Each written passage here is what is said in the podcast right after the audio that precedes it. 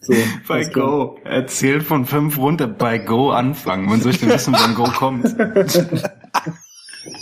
Ich hätte eigentlich fünf, vier, drei, go machen müssen. Ich sehe schon, das wird eine gute Nummer. Ähm, Ja. so René, weil du ja in 20 Minuten schon weg musst. Äh, Nee, äh, hier, äh, totale News. Äh, es wurde um eine Stunde nach hinten verschoben. Okay, das ist gut. Also äh, haben wir eigentlich jetzt so, würde ich mal sagen, so eine Stunde 15 noch Zeit, bevor ich da weg muss. Okay, ist auch Und es ist ja, ich nehme mal an, dass es ja total wahrscheinlich ist, dass äh, wir bis dahin schon fertig werden. absolut, weil das, das Thema, was wir uns heute gesucht haben, ist auch überhaupt nicht prädestiniert dafür, da mindestens drei Stunden drüber zu reden. Als ob das irgendwas mit dem Thema zu tun hätte. Naja, wir haben die letzten Male echt abgekackt, ne? Ist auch total gut so, dass der Podcast geht jetzt los und die Leute, die so anfangen zu hören, das erste, was ich sage, ja, René, du musst ja in 20 Minuten weg. Dann so, aha, mach mal 15 Minuten Podcast. Ja, das wollen doch die Leute immer. Voll viele beschweren sich doch auch mal, ey, zwei Stunden, viel zu lang und so, was soll das? Ich will sieben Minuten Podcast folgen. Das hat, Über zehnteilige äh, Filmreihen. war das bei Plauschalarm so? Äh, also, nee, äh, das hieß übrigens nicht Plauschalarm. Angriff. genau. Flauschangriff. Plauschangriff, dieses. Ja, also da auf jeden doch, da auf jeden Fall auch. Also bei uns natürlich nicht, weil wir natürlich die geilsten Nerdhörer von allen haben. Aber Genau. Da, schrei in, da in, schreiben in ja, anderen Podcast-Kreisen ist sowas zu vernehmen, dass Leute sich beschweren, wenn es länger als eine halbe Stunde dauert. Okay, ich bringe uns mal auf Linie. Also bei uns, äh, da gibt es dann eher Hörer, die genauso lange wie der Podcast dauert, brauchen, um ihren Kommentar zu schreiben. Das finden wir sehr, sehr gut.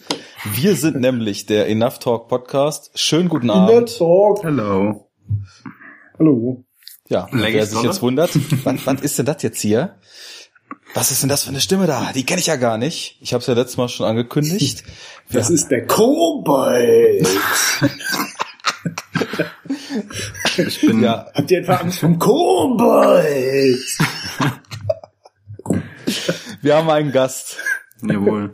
Den Kobold. Ja, der Kobold heißt eigentlich Fabian. Ich sage Hallo Fabian. Hallo. Fabian. Hallo. Hm. Ja, auch der Geist in der Maschine. Der Geist in der Maschine.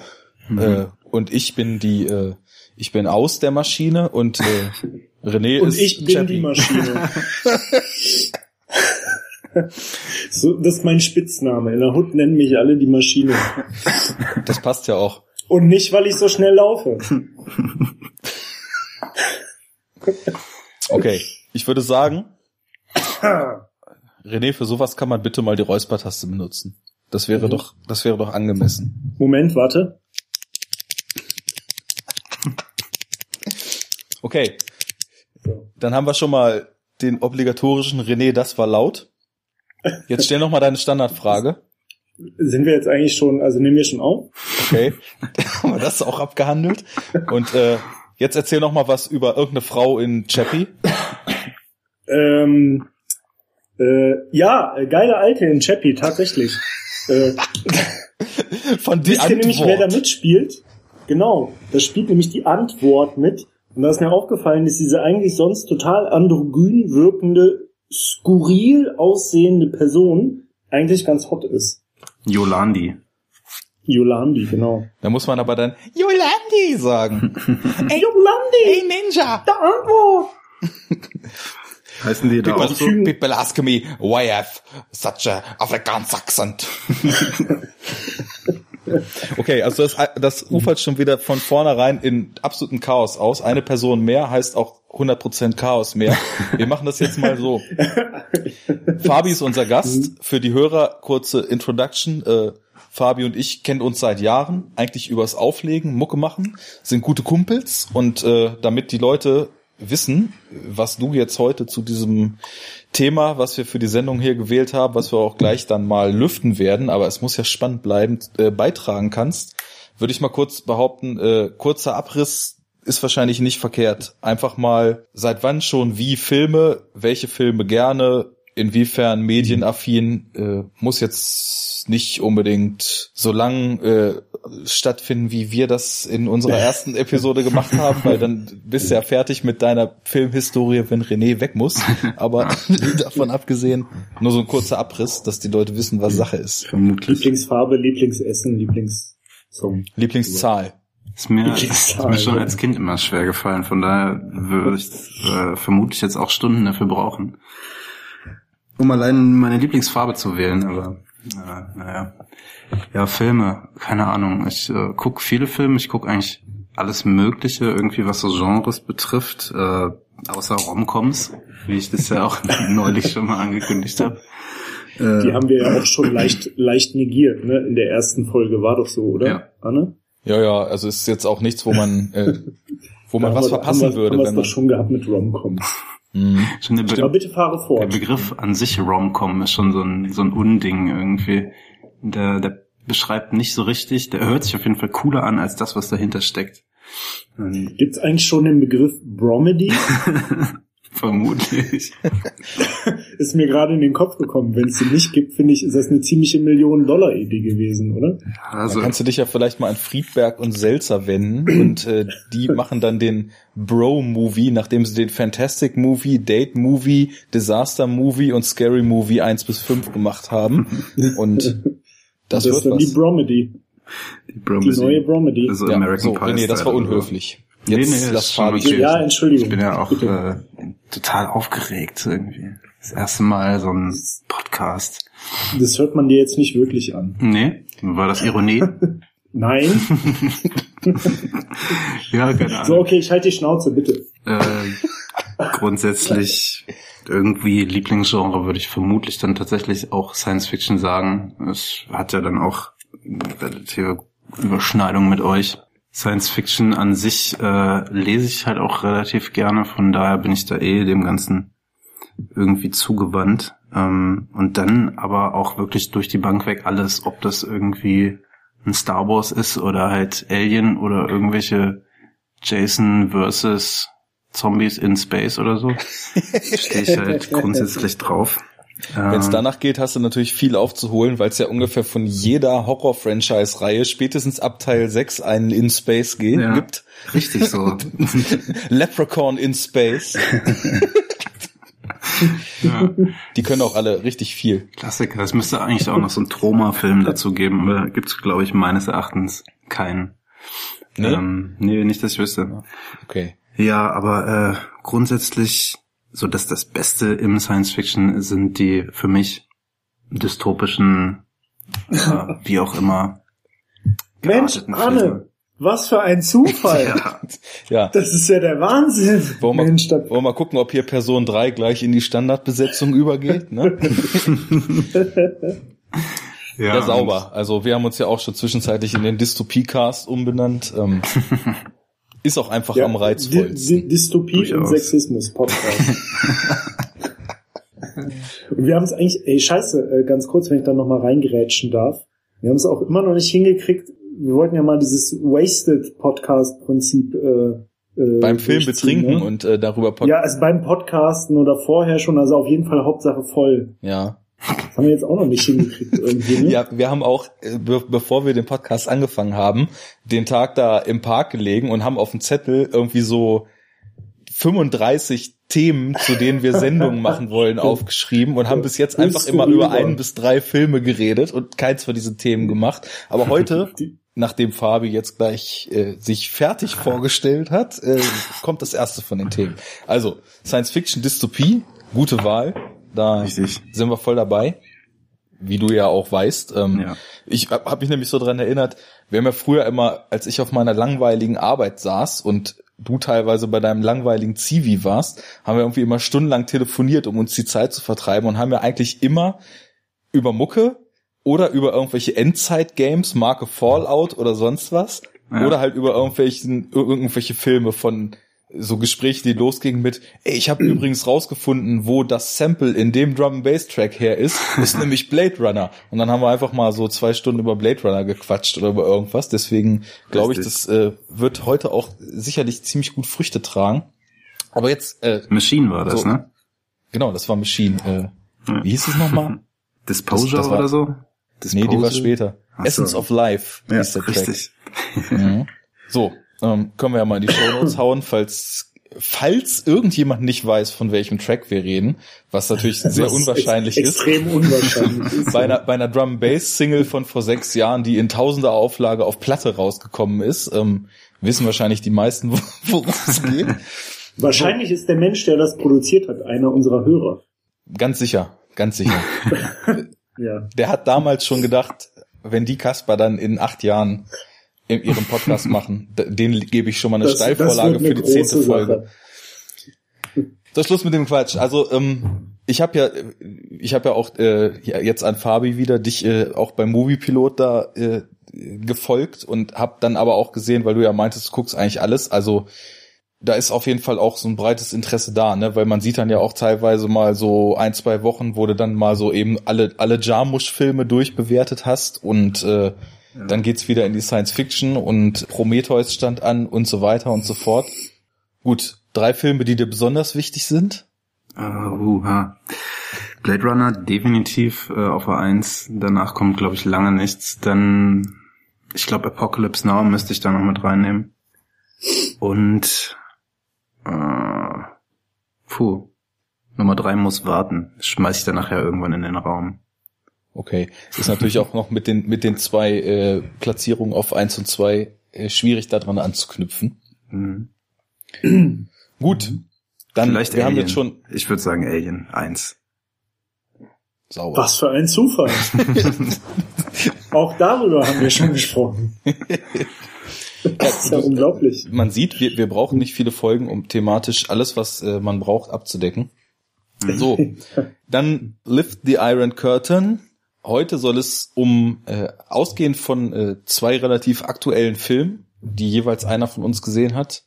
Oder Fabi, hast du jetzt noch Ex Machina geguckt? Nee. Nee, okay. Also die jeweils einer von uns gesehen hat, haben wir uns gedacht, wir machen mal ein übergeordnetes Thema. Heute soll es um künstliche Intelligenz im Film gehen. Vielleicht neben so jetzt dem Schlagwort Dystopie vielleicht eins der Themen der klassischen, nee, ohne, ohne vielleicht, eins der Themen der klassischen Sci-Fi schlechthin.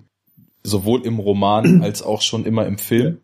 Und äh, überschneidet sich ja auch sehr oft mit Dystopie, ne? Muss man Stimmt. auch dazu sagen. Also äh, findet ja auch übermäßig häufig in dystopischen Settings irgendwie so statt, ne?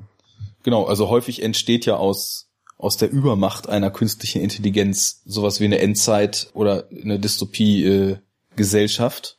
ja, und ähm, jo. Ich habe jetzt eben schon Ex Machina gedroppt. Den habe ich äh, vor einer Woche in der Sneak Preview gesehen und war unglaublich geflasht, weil ich finde, dass es also lang keinen Film gab, der in derartiger Konsequenz und Perfektion mit dem Thema gedealt hat. Von euch hat ihn äh, ja leider keiner zu gucken geschafft, aber René, du hast dafür was anderes gesehen, was witzigerweise auch in die Kerbe schlägt. Ja, und zwar, äh, ich habe gesehen Chappie, äh, der neueste Film von, äh, ich weiß gar nicht mehr den Namen, warte, ich habe es aufgeschrieben, äh, Blomkamp, Neil der Regisseur, Blomkamp. Neil Blomkamp, genau, ähm, der ja auch District 9 und äh, Elysium gemacht hat. Und ähm, ja, also der Film schlägt auf jeden Fall thematisch in unsere Kerbe und äh, auch in die Kerbe der, der Vorgängerfilme von ihm. Ja, geht halt eigentlich in die gleiche Richtung. Ne? Geht halt genau um, um dasselbe Thema, künstliche Intelligenz, Roboter mit eigenem äh, Selbstbewusstsein und äh, dem ganzen Kram, der da halt so dranhängt, ne? über den wir jetzt sicher die nächsten acht Stunden reden werden. Ja, wunderbar. Also wir, wir müssen Radio Tatooine äh, toppen, ne? Die haben sieben Stunden über Episode 4 gesprochen. Also, Ja. ja, easy. an der Stelle äh, Big Up, ne? Schöner Star Wars Podcast, äh, Radio Tatooine. Wer da Interesse hat, kann da auch in gerne der mal reinhauen. Tat, ja. In der Tat. René, das ist übrigens laut da gerade. Was? Was denn? So, Was? und ähm, Fabi hat jetzt von den aktuellen Filmen nichts gesehen, aber hat ja eben schon die Steilvorlage schlechthin gegeben mit äh, einer der Lieblingsfilme Blade Runner. Und ich kann mich auch noch erinnern, dass wir über Ghost in the Shell auch schon viel gequatscht haben damals. Ja, allerdings. Irre, genau. Und äh, deswegen gehe ich, äh, gehe ich davon aus, dass also auch ohne jetzt einen der aktuellen Filme gesehen zu haben, da relativ viel zu dem Thema beizusteuern sein wird. Weil das Interessante ist ja auch, welche, also finde ich immer, welche Fragen sich aus der Thematik ableiten. Kurz für dich, Fabi, du warst ja eben in der Vorbesprechung noch nicht dabei. Mhm. Wir haben jetzt gesagt, wir machen erstmal, ähm, also ich stelle jetzt erstmal auch so noch spoilerfrei, was so den Schluss und den, den späteren Verlauf betrifft, einfach mal Ex Machina vor. Erzähl so ein bisschen allgemein dazu. René macht das gleiche mit Chappie und darüber bauen wir dann so ein bisschen die Brücke. Alright. Ja, welche, welche Themen bezüglich KI und welche Settings in den Filmen angeschnitten werden und was man da vielleicht, ja, da so dran weiterdenken kann. Die äh, Sache ist, die mir jetzt gerade einfällt, äh, Planung ist ja immer gut und vor allem, wenn sie sich dann verwirft, ich könnte mir vorstellen, dass wahrscheinlich bei Ex Machina schon erstmal so viel Redebedarf besteht, dass wir das mit dem äh, Chappie vorstellen, dann später oder nach der Pause oder wie auch immer machen. Ich würde sagen, ich leg damit vielleicht einfach mal kurz los und müde dich äh, um Spoilerfreiheit, bitte. ja, ähm, kurz äh, an dich noch äh, sehr spoileranfällig oder Nee, ach, okay. Ich weiß ja auch grundsätzlich, worum es geht in dem Film. Genau. Ja. Heute schon gespoilt. ja, wir wollen ja, äh, wir waren ja schon der Spoil-Tölpel und Ja. äh, jetzt müssen wir irgendwie der Spoil, was weiß ich, Spoil, Spoil Touring, denn in Ex Mach- Machina ist ein essentieller Teil der Turing-Test. Ähm, ich fange mal an. Also der Film ist von von Alex Garland, das Regiedebüt. Ich kannte den Namen nicht, aber als ich dann äh, mal so geschaut habe, wer das denn ist, ist mir aufgefallen, dass der in ziemlich vielen Geschichten, die ich bis jetzt kannte, auch involviert war als Autor. Also hat ziemlich viel mit Danny Boyle zusammengearbeitet, hat unter anderem auch Sunshine geschrieben, 28 Days Later geschrieben und hat also früher auch Romane veröffentlicht, unter anderem The Beach, der dann auch zu dem Film The Beach wurde. Und ähm, was das betrifft, schon eine relativ breite Historie so als Writer. Und jetzt halt erstmalig so auf dem Regiestuhl, hat den Film auch komplett selber geschrieben, Ex Machina. Und äh, seit letzter Woche ist er nun im Kino. Bei mir war das Witzige, ich, ich habe den ja in der Sneak gesehen und ich bin noch mit der Intention in die Sneak Preview gegangen, dass ich gehofft habe, dass dieser Film vielleicht kommen wird. Ich kannte aber nicht mal einen Trailer, witzigerweise. Stattdessen habe ich, das, das werde ich mal in den Blogartikel reinhauen, auf Sight and Sound vor kurzem einen Artikel gelesen, der sich quasi mit den Hoffnungsträgern der intelligenten Science Fiction beschäftigt hat, ne? Und da wurde, wurde über drei Filme halt äh, geschrieben. Das waren halt einmal Ex Machina, dann ein Film, der Anfang des Jahres im Kino war, äh, Coherence, glaube ich auch ein ganz abgefahrenes Teil, wo irgendwie eine Gruppe, Gruppe Leute an einem, an einem Tisch zu Abend sitzt, eine Gruppe Freunde. Dann gibt's draußen irgendwie so einen komischen Lichtblitz, der Strom fällt aus, dann wollen sie zum Nachbarn, um Taschenlampen zu holen und kommen plötzlich bei demselben Haus, in dem sie gesessen haben, an und treffen dort quasi auf eine Paralleldimension, Version von sich selbst. Und das pflanzt sich so ewig weiter fort, ne? Und äh, ja, habe ich leider im Kino verpasst, so, war halt nicht auf dem Radar, super kleiner Start, lief irgendwie deutschlandweit nur in super wenigen Kinos. Naja, und ähm, dann noch Predestination mit Ethan Hawke, der es leider hier gar nicht ins Kino geschafft hat, jetzt gerade auf Blu-ray rausgekommen ist, und Ex Machina. Ja, das, das war so mein, mein einziges Wissen eigentlich darüber. Saß ich im Kino, Film kam. Und ja, also erstmal kurz so generell, worum es geht. Wir lernen halt am Anfang in, einem, in einer ganz, ganz, ganz äh, kurzen Exposition den von, von Domhall oder Dom, Domnall, ich weiß nicht, wie man das ausspricht, äh, Gleason, der, dem Sohn von Brandon Gleason, der ja mittlerweile auch äh, schon relativ viele Rollen spielt, äh, lernen wir, lernen wir kennen. Er ist Programmierer bei der weltweit größten Suchmaschine, die im Film Blue Book heißt, ähm, aber im späteren. Verlauf also dann doch schon relativ viele augenzwinkernde oder auch äh, Nackenschläge verteilende Analogien zu äh, realen Suchmaschinen aufweist, so drücke ich es mal aus, ne? Und ähm, man, man lernt ihn kennen. Er, also es geht damit los, dass er in seiner Firma per Zufallsgenerator so eine Lotterie gewinnt und der Preis ist, dass er eine Woche lang privat zu dem Gründer dieser Firma reisen darf, der von äh, Oscar Isaac gespielt wird. Übrigens auch äh, gleich direkt erstmal ein Exkurs. Oscar Isaac haut ja was raus, ne? Hat einer von euch äh, Inside Llewyn Davis gesehen? Jo. Von den Coens? Nein. da ist er ja so, ja eigentlich so ein, so ein fast schon gebrochener Typ, der, der sich selbst eigentlich äh, am meisten im Weg steht die ganze Zeit, ne? Und ja ständig so niedergeschlagen wirkt und nicht weiß, wo er hin soll im Leben und so weiter. und spielt das total genial. Und in dem Film jetzt ist er halt so der mega selbstbewusste, auch allein optisch schon äh, total geil. Ja, ich würde jetzt nicht sagen als Parodie, aber schon auch so augenzwinkernd so eine Version von diesen Start-up-Hipstern, ne? Also er hat halt so einen richtig, richtig fetten Rauschebart und kurz rasierte Haare und ja, redet halt irgendwie die ganze Zeit sehr, sehr selbstbewusst und ja, fast schon arrogant so da, dahin. Naja, auf jeden Fall, ähm, dieser Caleb, also Domhnall Gleeson, fährt halt oder also wird halt zu ihm gebracht mit einem Hubschrauber und der fliegt erstmal stundenlang über total verlassenes Land, also über Gletscher, über Wald und so weiter und er wird dann plötzlich auf so einer Wiese abgesetzt und dann sagt ihm der Pilot, weiter kann ich nicht, such dir mal deinen Weg, da hinten am Bach hm. musst du immer lang und dann kommst du irgendwann zu dem Anwesen.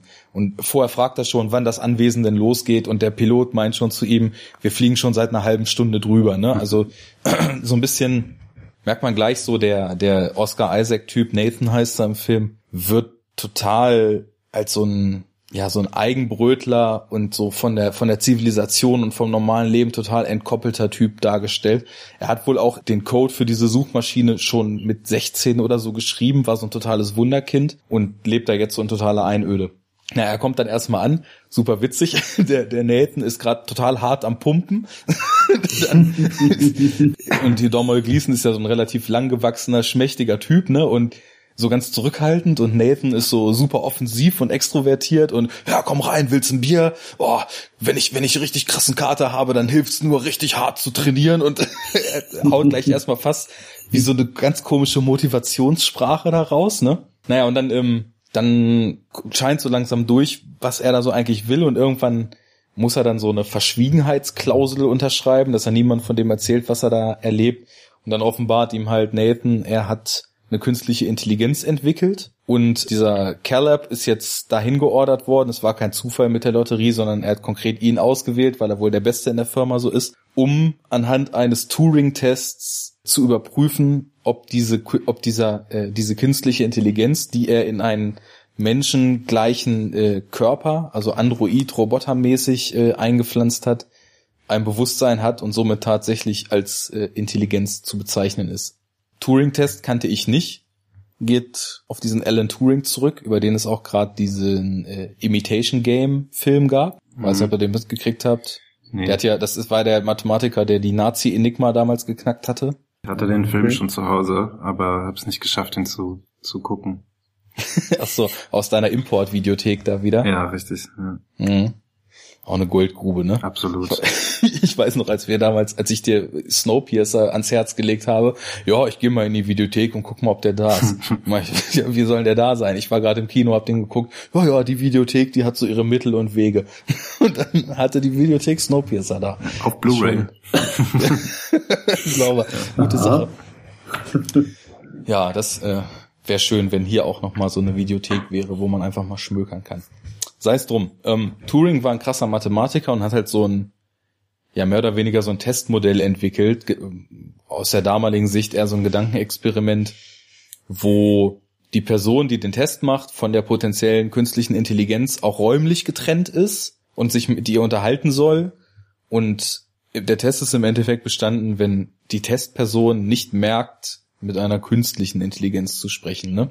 So, und ähm, ja, das ist dann im Endeffekt seine Aufgabe da. Und der Film ist halt extrem ruhig erzählt, extrem zurückhaltend und ähm, spielt wirklich fast ausschließlich in diesem Haus. Ähm, er, er lernt dann die, die künstliche Intelligenz kennen. Sie, sie wurde von Nathan Ava genannt, hat halt diesen, diesen Cyborg oder diesen Roboterkörper. Und das ist wirklich, also da habe ich mal wieder gedacht, es gibt so, es gibt so Momente, die einen diese ganze Transformers-Scheiße und sonst was vergessen lassen, wo man einfach nur froh ist, dass wir heutzutage auf dem Stand sind, wo wir sind, was Computeranimation betrifft, ne? Weil ihr kennt ja den Trailer und ähm, da sieht man sie ja auch. Und es sieht so krass aus, dieser Körper. Ich nehme mal an, im Dreh werden sie ihr wahrscheinlich einfach alles bis auf Kopf, Füße und Hände einen grünen Anzug angezogen haben und werden da den kompletten Körper drauf animiert haben, ne? Aber es sieht so perfekt aus. Also sie hat ja diesen, diesen durchsichtigen Körper, wo man drinnen halt so die ja, Elektronik oder was auch immer es ist, so, so sieht, ne? Und ja, einfach perfekt gelungen, so in meinen Augen. Der Film geht halt dann, es ist, ist halt in so Sessions eingeteilt, das wird dann eingeblendet, so Ava Session One. dann trifft er halt das erste Mal auf sie und unterhält sich mit ihr und ist halt mega beeindruckt und dann switcht es immer so hin, hin und her. Er hat mit ihr was zu tun, dann ist er wieder bei dem Nathan, ist völlig begeistert, kann es eigentlich kaum glauben und so entwickelt sich halt dann so diese Dynamik, ne? Und was unheimlich krass ist in diesem Film, deswegen, äh, also ich, ich war ja so weit, dass ich sagen würde, also besser als den Film geht's eigentlich nicht.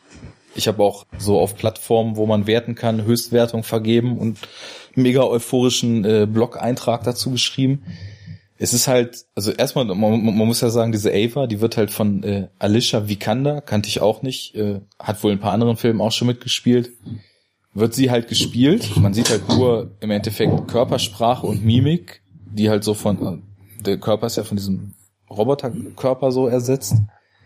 Und wie perfekt sie im Spiel so zwischen, zwischen ähm, so einem leicht, also schon so einen unnatürlichen, technischen Art sich zu bewegen, so etwas abgehackter, sehr aufrecht.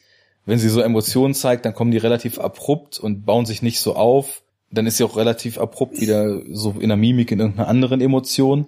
Und dann auf der anderen Seite ist es aber auch so, also du, du bist die ganze Zeit, das schafft der Film extrem gut, du, du fühlst dich eigentlich so wie dieser Caleb, der da sitzt. Ne? Du kannst das nicht einschätzen. Ist das einfach nur ein extrem gut programmierter Computer? Oder ist das ist da tatsächlich sowas wie so ein Bewusstsein was sich, was sich bei ihr entwickelt hat oder was entsprechend durch Algorithmen verursacht wird, ne? Und ja, das, das führt mich eigentlich oder hat mich direkt so zu, die, zu diesen Kernfragen so, so geführt. Was, was macht eigentlich Intelligenz aus, ne? Also, oder was, was macht ein Wesen aus, was man so als, als Lebewesen bezeichnen könnte und dar, dar, daraus resultierend auch, wenn man jetzt wirklich eine künstliche Intelligenz hat, bezeichnet man die als Lebewesen oder bezeichnet man die als Maschine oder ist das irgendwas dazwischen und wo zieht man diese Grenze so, ne? Das finde ich halt, ähm, ja schon, ich habe irgendwas von Philip K. Dick auch mal gelesen, abgesehen von der Blade Runner Vorlage, die kenne ich auch. Wo es auch war so, doch auch schon letzte, beim letzten äh, Podcast, ne? Nein, nein, nein, nein, nein, René, diesen Podcast, den gab es nicht. Ah. Ja. ich vergaß. Ja. Natürlich. Ja. Aber ähm, genau, also das das hat mich zu so ein paar grundsätzlichen Fragen geführt. Und ähm, was halt spannend ist. Um welches Buch ging's denn? Du hast gerade. Ich, ich, ich komme gerade nicht auf den Namen. Ich hatte gerade Ubik im Kopf, aber Ubik ist ja ein anderes. Ubik ist ja eher so, da kommt man ja. Ubik ist das äh, Spray. Ja, genau. Mhm. Weißt du's? Du hast auch viel, viel dick gelesen, oder? Mhm. Ja, schon, aber mir fällt gerade auch kein anderes ein, ehrlich gesagt. Okay. Dann bin ich verwirrt. Ist auch egal. Ich habe eine Zeit lang habe ich mir mal äh, einige Sachen von Dick durchgelesen. Kann auch sein, dass ich gerade verwechsel und tatsächlich diese Androids, Do Androids Dream of Electric Sheep Blade Runner Vorlage war. Ja, ist ja auch viel drin, was in Blade Runner nicht vorkommt, von daher kann man das schon vielleicht auch verwechseln, also dass man denkt, dass es ein anderes Buch wäre, es ist aber trotzdem Blade Runner. Ja, dann, dann kann das sein. Naja, äh, sei es drum. Also auf jeden Fall ähm, das, das Interessante finde ich bei dem Film, und das ist was, was ähm, viele Leute immer kritisieren, weil ich habe das Gefühl, dass sehr viele Menschen gerne haben, wenn, wenn Filme absolute Aussagen machen und wenn Filme Lösungen parat halten für irgendwas, ne? Aber genau das macht der Film halt nämlich nicht. Er stellt halt diese ganzen Fragen und grast dann so im weiteren Verlauf so gewisse Möglichkeiten ab, ne? Und mhm. Findet aber nie eine klare Antwort, weil es halt auch eben nicht so einfach ist, ne? das, das Interessante dabei ist, man könnte jetzt dann so denken, okay, es ist ein Kammerspiel, es ist langsam gemacht, es geht sehr, sehr in diese philosophischen, existenzialistischen Themen rein. Ist es denn dabei auch überhaupt noch, also in dem Sinne von jetzt rein der filmischen Erfahrung her, spannend, mitreißend und so weiter, aber halt total, ne? Also es, es kommt dann relativ schnell so eine Ebene rein, dass man auch nicht so richtig weiß, was für ein Spiel dieser Nathan spielt. Und ähm, ja, es geht immer mehr in so ein Strudel des Unwissens über, verliert aber trotzdem halt nie so diese Hauptthemen aus dem Blick. Und ja, das, äh, worauf es hinausläuft, lasse ich jetzt mal aus. Aber deswegen jetzt mal direkt die Frage. Konnte ich euch den Film schmackhaft machen? äh, nein. Äh, ja, doch. Also ich finde, das klingt sehr äh, interessant. Und also ich kann das jetzt halt auch vor allem schon gut in Bezug setzen zu den Bildern, die ich noch aus dem Trailer im äh, Kopf habe, so die halt auch äh, schon, also sehr vage so in meiner Erinnerung sind, aber jetzt dann doch irgendwie nochmal so äh, hochgekommen sind. Mhm. Äh, also gerade auch natürlich, äh, ne, also wie gesagt, das ist ja hier der Sexismus-Podcast. Äh, gerade dann auch deine Beschreibung des Frauenkörpers, da hat es auf einmal geklingelt. Ja. Und da hatte ich dann wieder so ein Bild im Kopf und dachte, ach ja, stimmt, so war das. Ja, also ich fand das klang sehr interessant. Jo. Ja, ich auch. Sehe ich nämlich, ja, wunderbar, sehe ich nämlich genauso. Gut, ich, ich umreiß vielleicht einfach mal kurz so das erste, was mir bei dem Film so in, in den Kopf kam und da, stell das jetzt einfach mal so in den Raum. Mir ging es nämlich so, dass ich mich halt wirklich, was ich auch eben schon gesagt habe, gefragt habe, wenn ich jetzt in dieser Situation wäre, spinnen wir halt wirklich mal so ein bisschen Science Fiction weiter und äh, gehen mal davon aus, wir sind bald an einem Punkt, wo man tatsächlich sowas, was man als künstliche Intelligenz bezeichnen würde, kennt und wo, wo man irgendwie in Kontakt mit sowas kommen würde. Ne? Was glaubt ihr, wie man damit umgehen würde und wie sich das anfühlen würde? Weil das war nämlich so das Erste, was ich mich gefragt habe. Tja. Also. Wer will? Ma Ja, mach mal. Wer? Du. Ich habe ja auf Siri gehofft, aber hat sich dann leider irgendwie doch noch nicht als das ganz Gare herausgestellt. Ich, ähm, ich weiß es ehrlich gesagt nicht, ich kann das total schwer einschätzen. Grundsätzlich, so was man halt auch dann aus allen möglichen Filmen eben kennt, ähm, glaube ich schon, dass man damit gut klarkommen kann. Man muss sich nur auch, glaube ich, am Anfang gerade darüber bewusst sein, was das überhaupt ist und kann man sich darüber wirklich bewusst sein. Das ist ja die Sache, die du auch schon angesprochen hast, wo man eben den Strich zieht ob es ein Lebewesen ist, Intelligenz, Maschine, wie auch immer. Ich, also ich kann es überhaupt nicht einschätzen. Also ich glaube grundsätzlich, dass ich damit gut klarkomme, aber gerade auch, weil ich so ein Sci-Fi-Nerd bin und irgendwie meinen Spaß dran habe. Aber Ja. ähm, ansonsten weiß ich es nicht. Keine Ahnung. Ich, ich denke mal, es ist auch ziemlich schwer, ähm, wenn man noch nicht an dem Punkt ist, da überhaupt äh, so vorausschauend so eine Aussage zu treffen, weil der Moment, wo einen sowas konfrontiert, ich erinnere mich noch, es gab mal, ähm, als sie für die Xbox dieses, nee, iToy hieß es bei der Playstation früher, ne, dieses Kinect. Mhm. Kinect, Kinect, ähm, genau. für die für die äh, 360 damals angekündigt hatten. Da gab es so ein Video, wo sie wohl irgend also Project Nata, Na, Natal oder Natal hi- hieß das Mhm, damals. Mhm. Ähm, da hatten sie so einen kleinen Jungen programmiert, der man weiß natürlich, also jetzt rückwirkend wird sich wahrscheinlich äh, gezeigt haben, dass es einfach auch nur schön auf äh, Effekt hin geskriptet war, dieses Video. Aber es wirkte so, als ob du vor diesem Kinect stehst und tatsächlich sowas wie sinnvolle Interaktion mit diesem Jungen in diesem Demo-Game führen konntest. Und der auch auf Dinge eingegangen ist, die du getan hast. Und ich muss sagen, das, das war damals so, mal abgesehen davon, dass man immer wieder total irre Videos sieht, wie weit Robotik mittlerweile ist und so weiter, ne? Das ist ja nochmal ein ganz anderer Punkt, aber das hat mich damals schon in so eine Art hin umgehauen, dass ich so dieses, genau, Fabi, wie du gerade gesagt hast, dass so dieses Sci-Fi-Nerd-Herz so ein Stückchen höher geschlagen ist und ich das Gefühl hatte, krass, jetzt sind wir irgendwie ein Stückchen näher dran, dass dieser ganze Kram, den man aus Filmen und so weiter schon, schon immer kannte, dass der vielleicht mal real werden könnte, ne? Ich fand halt, das hatte so eine ganz, ganz undurchsichtige Faszination. Es, es war ja die Illusion von so einer künstlichen Intelligenz, ne? Aber es war halt schon natürlich nicht greifbar, ne? Also ich glaube, weil das Schwierige halt auch wirklich ist, ähm, ich meine, wir kennen mittlerweile alle reichlich Technik, die mit uns interagiert. Das ist alles völ völlig selbstverständlich geworden, ne? dass einem das blöde Navi erzählt, wo man langfahren soll. Ne? so, das, aber das ist ja nicht Intelligenz. Das ist einfach nur Aktion, Reaktion, Programmierung. Naja, aber du sagst es ja schon. Aktion, Reaktion aufgrund von Programmierung. Ja, Das, äh, ich meine, das kannst du natürlich ins, bis ins kleinste Detail programmieren und schon kommt es dir vor wie eine künstliche Intelligenz. Und ne, also wo ist da die Trennlinie? Wann fängt es halt wirklich an irgendwie? genau. Das ist nämlich der essentielle Nee, Punkt. Ja, das ist, also wenn ich da mal kurz Ja, reingrätschen darf. also, das ist ja auch, denke ich mal, äh, der Moment, der in vielen solchen Filmen thematisiert wird. Und wenn, also so, mir ist jetzt gerade so in den Kopf gekommen, der Eindruck oder die Erinnerung aus diesen Filmen heraus, dass es ja meistens so gesagt wird, ähm, also wenn sich quasi so ein Programm äh, von der Programmierung löst. Also wenn du, wenn es quasi intuitiv handelt oder halt lernt. Also wenn quasi irgendeine Maschine oder Software oder was auch immer dahinter ist, halt ähm, diese Grenzen, diese statischen Grenzen, die so eine Programmierung halt irgendwie macht, die ja dann, wie, wie Fabi halt schon gesagt hat, äh, im Endeffekt nur nur so ein äh, bis ins kleinste Detail äh, exerzierte, wenn das und das ist, dann macht das und das ist. Mhm. Wenn das halt so verlassen wird, also wenn so dieses Algorithmus-Ding verlassen wird, ne? Also so eine Lernfähigkeit sozusagen, ja. Dass die Maschine autark halt irgendwie ähm, ja sich sich Wissen und Verhaltensweisen und sowas aneignet, ohne dass es auf seine Programmierung sozusagen zurückgreifen muss.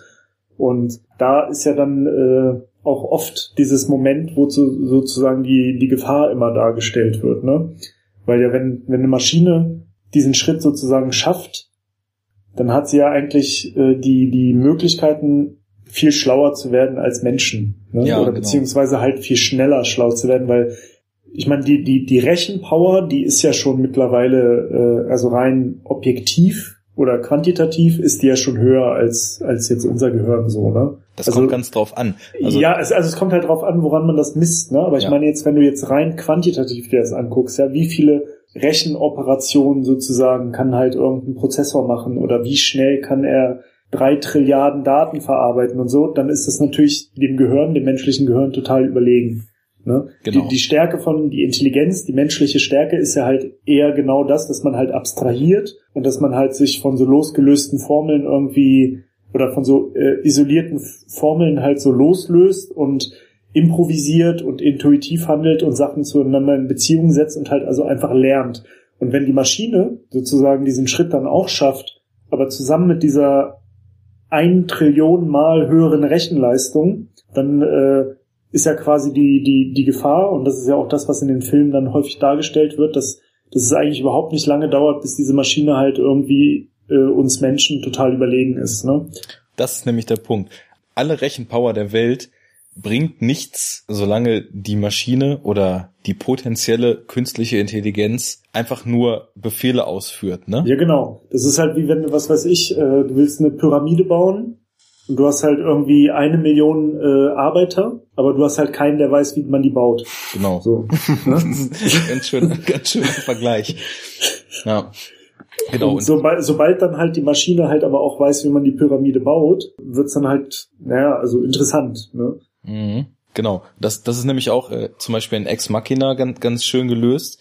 Also du hast so in diesen ersten zwei Gesprächen zwischen Ava und Caleb, hast du so das Gefühl, sie wirkt in ihren Zügen menschlich, weil sie geht halt schon auf die Art und Weise, wie ein Mensch es tun würde, ein auf, auf die Dinge, die er sagt. Es entwickelt sich aber kein natürliches Gespräch, sondern ähm, du hast eher so das Gefühl, das ist auch so ein Aktions-Reaktions-Ding. Und irgendwann in einer weiteren Session, das ist ein ziemlich cooler Moment, deswegen spoil ich den jetzt mal nicht, sondern sag nur so generell, worum es geht.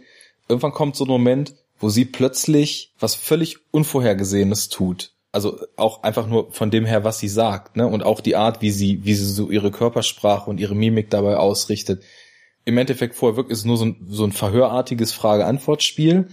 Und irgendwann kippt es plötzlich total um, weil man hat schon so das Gefühl, naja gut, sie, sie, man ist halt auch sehr geblendet dadurch, dass sie sich rein körperlich so menschlich gibt. Aber dann kommt dieser Moment, wo du denkst, okay, sowas kommt nicht einfach nur aus einer Programmierung heraus, ne? Und da wird dir dann als Zuschauer auch so der erste Zweifel eingesetzt hm, was ist sie jetzt, ne? Und ähm, was du eben, was du eben meintest, da, da liegt nämlich dann genau der Punkt. In dem Moment, wo diese Abstraktion erlernt wird und wo dann diese, ja, unserem Gehirn, ich meine, das Gehirn ist ja trotzdem aus Milliarden von Neuronen aufgebaut und äh, ich habe mal gelesen, wenn man sich sämtliche Quervernetzungen, die möglich sind, theoretisch in einem Gehirn zwischen Neuronen, wenn man die aufsummiert, ist man irgendwie bei, glaube ich, mehr Verbindungen, als es Atome im Universum gibt. Das funktioniert mhm. natürlich nicht, aber wenn man einfach nur alles mit allem verbindet, dann ist es halt irgendwie so, also ich meine, wir, wir haben halt, äh, wir haben eine extrem komplexe Hardware, so als Mensch würde ich sagen, ne? Haben aber äh, nur die begrenzte Möglichkeit, das oder nur die begrenzte Möglichkeit, auf gewisse Bereiche davon zuzugreifen, ne? Und wenn also halt die, die Software ist eigentlich der Flaschenhals. Genau, also jetzt, wenn man jetzt einfach mal so ähm, ich meine, gut, sagen wir mal, die Neuronen im Gehirn, die ja im Endeffekt, das ist was, wo ich später noch zu kommen wollte, ist ein ganz irrer Gedanke.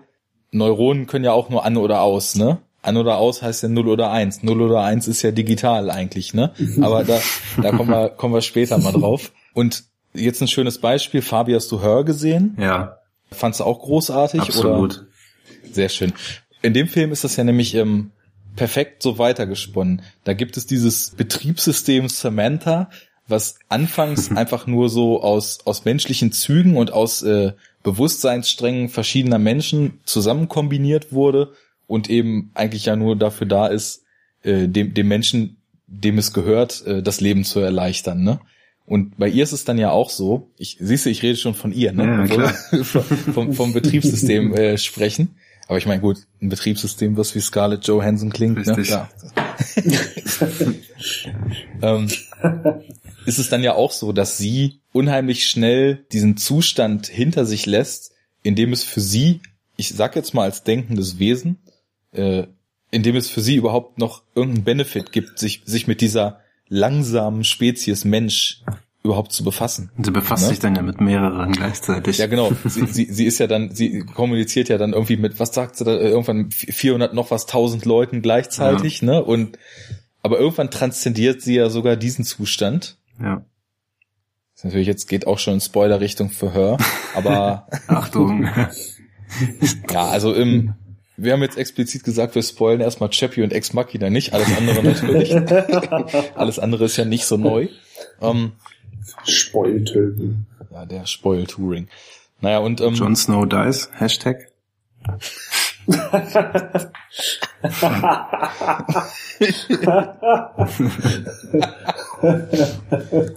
auch das. Jetzt echt? Nein. Doch? Sick. Ich hab's nicht gesehen. Ich, hab, ich kenne nicht mal die erste Staffel von der. Ich habe ich hab nämlich gerade die äh, neuesten vier geleakten Folgen gesehen von der fünften Staffel. Aha. Tatsächlich. Darf man das Mhm. sagen? Ist doch egal. Bei Serien ist es Sie egal. wurden mir nacherzählt. Ja. Du hast dir die Zusammenfassung durchgelesen. Ne? ich habe mir, genau, bei YouTube habe ich mir Reviews angeguckt. Ja. Dazu sage ich nur Six Sense. Hashtag He's already dead, ne? Und Moon. Aber komm, wir hören auf. So, Hashtag back to topic. Ja. genau, Hashtag back to topic. Na ja, gut, das, also bei Her, finde ich, ist das dann auch so äh, ga- ganz schön dargestellt. Und in Ex Machina gibt's auch so einen Moment, da sind Nathan und Caleb mal, mal draußen und das ist ein total schöner Kontrast. Also erstmal ist der Film sowieso, wie man ja auch im Trailer schon sieht, audiovisuell die absolute Bombe.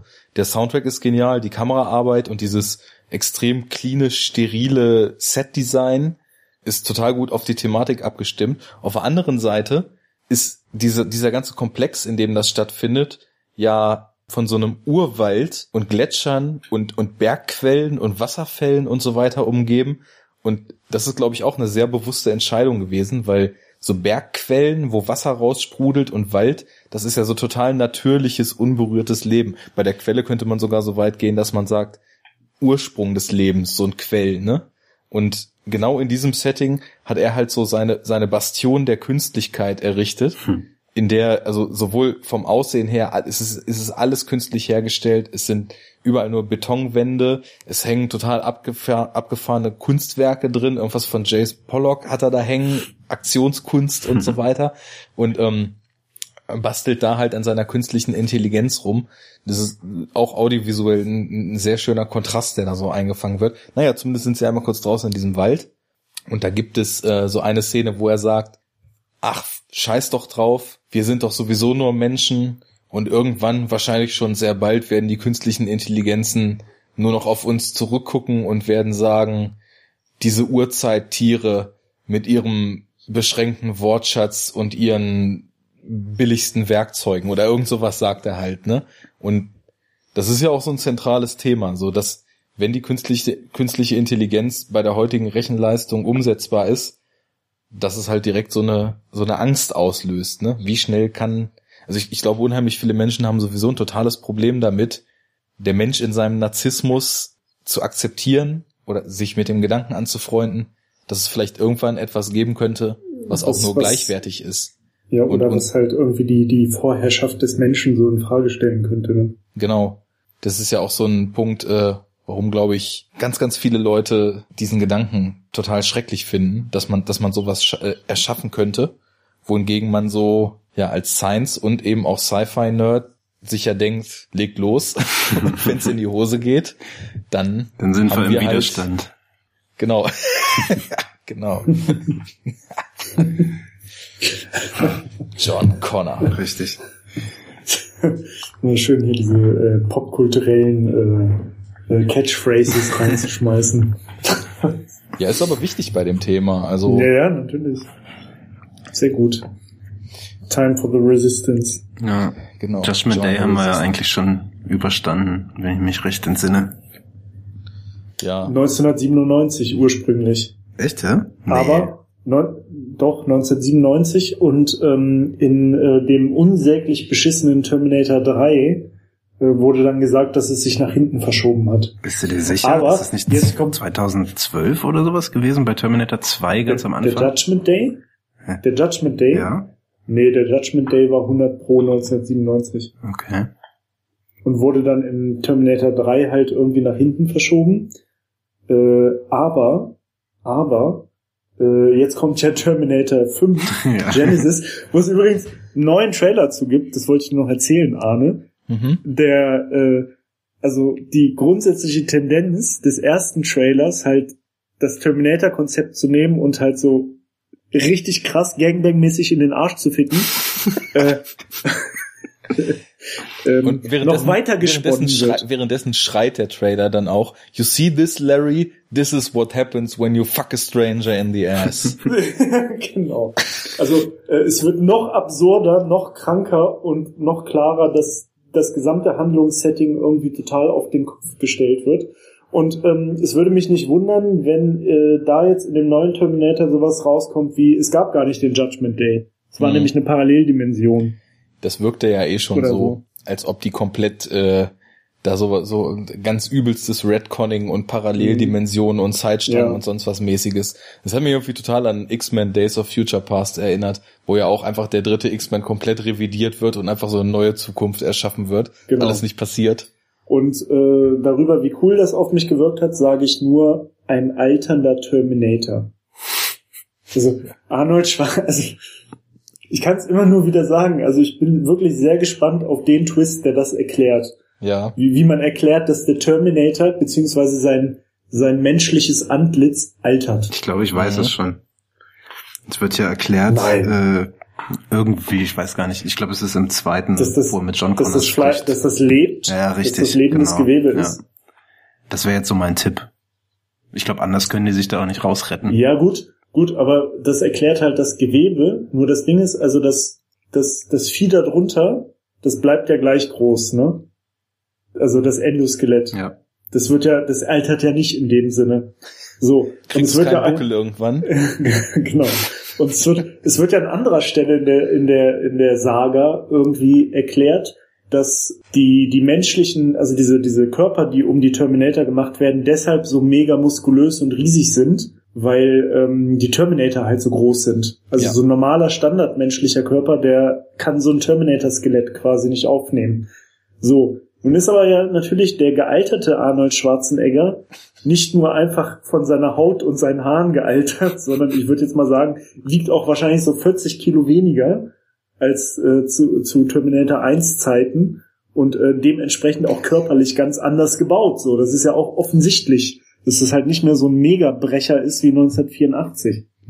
So. Ja, der hat seit den 80ern in der Garage gesessen, hat sich sein Gewebe aufgeschnitten, das, das, In, das Innenleben verkleinert und das Gewebe Mhm. wieder anwachsen lassen. Und deswegen ist Ja, er jetzt weil, einfach weil, rundum weil es, erneuert. es gibt ja auch Fortschritt und äh, Fortschritt geht ja in der Technik immer mit Miniaturisierung einher. ja. Und deswegen musste wahrscheinlich dann irgendwie, der Terminator kann dann auch nur noch zwei Drittel so groß sein. Funktioniert trotzdem noch voll gut. Genau. Aber sein Chip, sein Chip läuft jetzt nicht mehr auf 386er, sondern i7. ist auch ein Fortschritt. So, der war schlecht. Ähm, wir machen mal, wir machen mal mit der Prämisse weiter, weil Terminator ist ja eigentlich ein ganz schönes Beispiel. Äh, Ja. Ich, ich finde aber, also wenn man sich jetzt, ähm, also Terminator spielt, inter, äh, spiegelt interessanterweise ja im Endeffekt schon schon zwei verschiedene Formen von KI wieder. Ich habe mir nämlich mal so ein bisschen Gedanken gemacht, wie wird eigentlich in Filmen KI so dargestellt, ne? Und vielleicht äh, können wir ja darüber vielleicht gleich erstmal so eine Brücke zu Chappie bauen, weil du vielleicht dann mal klassifizieren kannst, welcher von diesen Fällen da eintritt. Also ich hatte mal so ein bisschen überlegt, welche Filme kennt man da eigentlich so. Und das eine hatten wir ja jetzt ähm, schon gerade so rausgearbeitet, dass halt, dass so, ein, dass so eine KI, die halt auf enorme Rechenpower der heutigen Computer zugreifen kann, relativ schnell äh, den Menschen hinter sich lässt. Und dann gibt es ja halt so diese typische Endzeit-Dystopie-Sci-Fi-Settings, wo eben genau diese Form der, der künstlichen Intelligenz besteht und den Menschen halt übelst unterjocht hat. Terminator haben wir eben drüber geredet. Matrix ist auch natürlich das absolute Paradebeispiel, ne? Also ähm, da ist ja auch, die Maschinen haben ja auch irgendwie aufgrund ihrer Intelligenz quasi den Menschen schon zum totalen Sklaven gemacht. Ja, dann als, als zweiter Punkt ähm, ist mir eingefallen, es gibt dann so eine Art äh, Roboter, die halt mit Intelligenz ausgestattet sind und von den Menschen allerdings nicht als gleichwertig äh, angesehen werden, sondern ja im Endeffekt so ein bisschen für für so für so Sklavenzwecke eingesetzt. Beispiel Blade Ja. Runner, also die Replikanten sind ja auch eigentlich nur da, um in irgendwelchen unwirklichen Bedingungen im Weltall irgendwelche neuen Kolonien zu bauen und sowas, ne? Ja. Ja. Oder Aber das ist ja, also das ist ja vielleicht eigentlich äh, auch irgendwie so ein universelles Stadium, weil ähm, so startet's ja eigentlich immer, ne?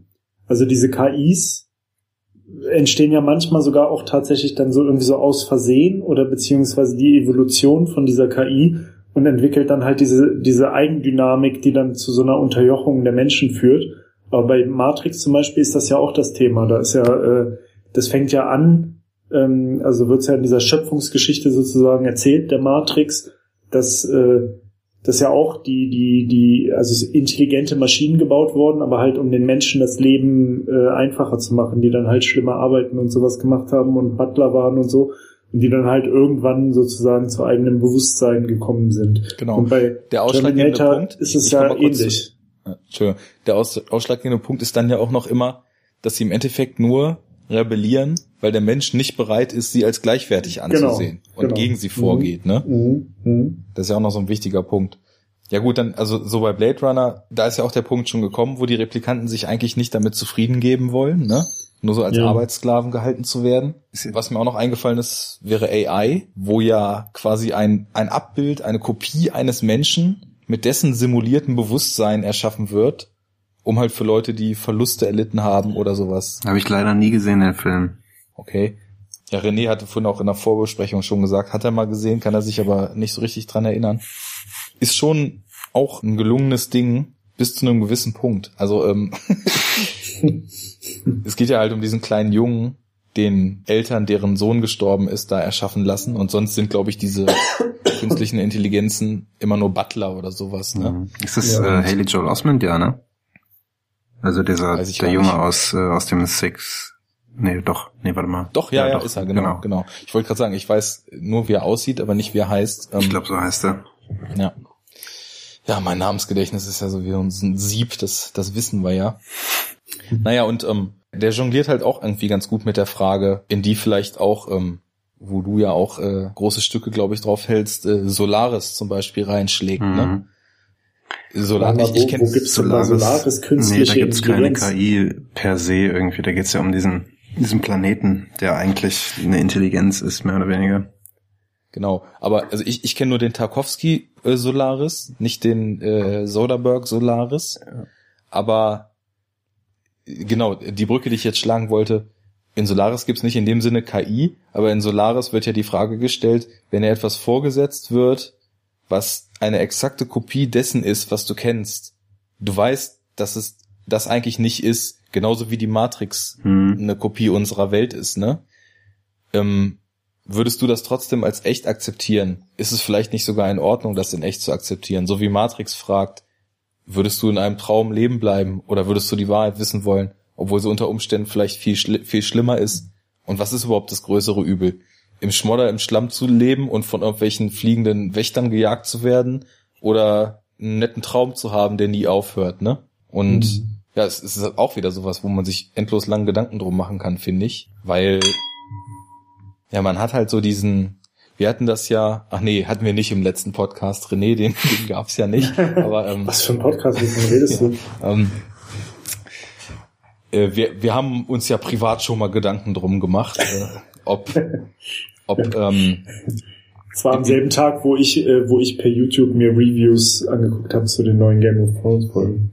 genau da war das gewesen. Ne? Ja. Ähm, da haben wir uns ja schon mal gefragt, äh, wie setzt sich überhaupt der, der eigene Realitätsbegriff zusammen? Und ähm, ja, das äh, ist, glaube ich, auch wieder, wenn man jetzt nicht in, in Morpheus vor sich stehen hat, der einem zwei Pillen hinhält, ist das, glaube ich, äh, eine Frage, die ganz schwierig zu beantworten ist. Ähm, Ich glaube, der, was man der stand, glaube ich, schon ein paar Mal vor mir in irgendeinem Club, aber ich habe ihn nicht. Aber er hatte mehr als zwei Pillen. Weißt du, als ich früher immer auf Drum Bass Partys unterwegs war, da kam Morpheus alle zwei Minuten um die Ecke und, und hat gesagt, ich muss Leute aus der Matrix befreien. Hast du Pillen, die ich denen geben kann? ja. Oha. Ja, das war einfach so, weil auf den Drum Bass Partys die Leute, das, das hat Störungen in der Matrix hervorgerufen, ne? Da sind Ja, am ja, ja. laufenden Band schwarze Katzen von links und rechts über die Bühne gelaufen und haben ins Mikrofon miaut und musste man sehen, wo man bleibt, ne? Mhm. Ja, vor allem in Bremen wurden viele aus der Matrix befreit. Ja, auf jeden Fall. Oh Gott, oh Gott. So, also ich erzähle hier schon wieder Unsinn. Das passt ganz gut zu unserem Format.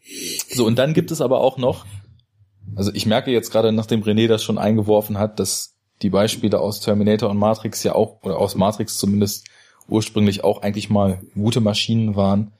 Ja, ja gut, so, äh, Moment, Moment. Also bei Terminator war es ja nicht wirklich für einen guten Zweck, ne? Also nee, stimmt, Skynet hat ja gleich aufgeräumt, ja. Aber, aber, aber ja, und vor allem, Skynet, also es, wofür war es denn war ja Skynet auch nicht- geplant? Im, Skynet äh, war ein globales Verteidigungssystem.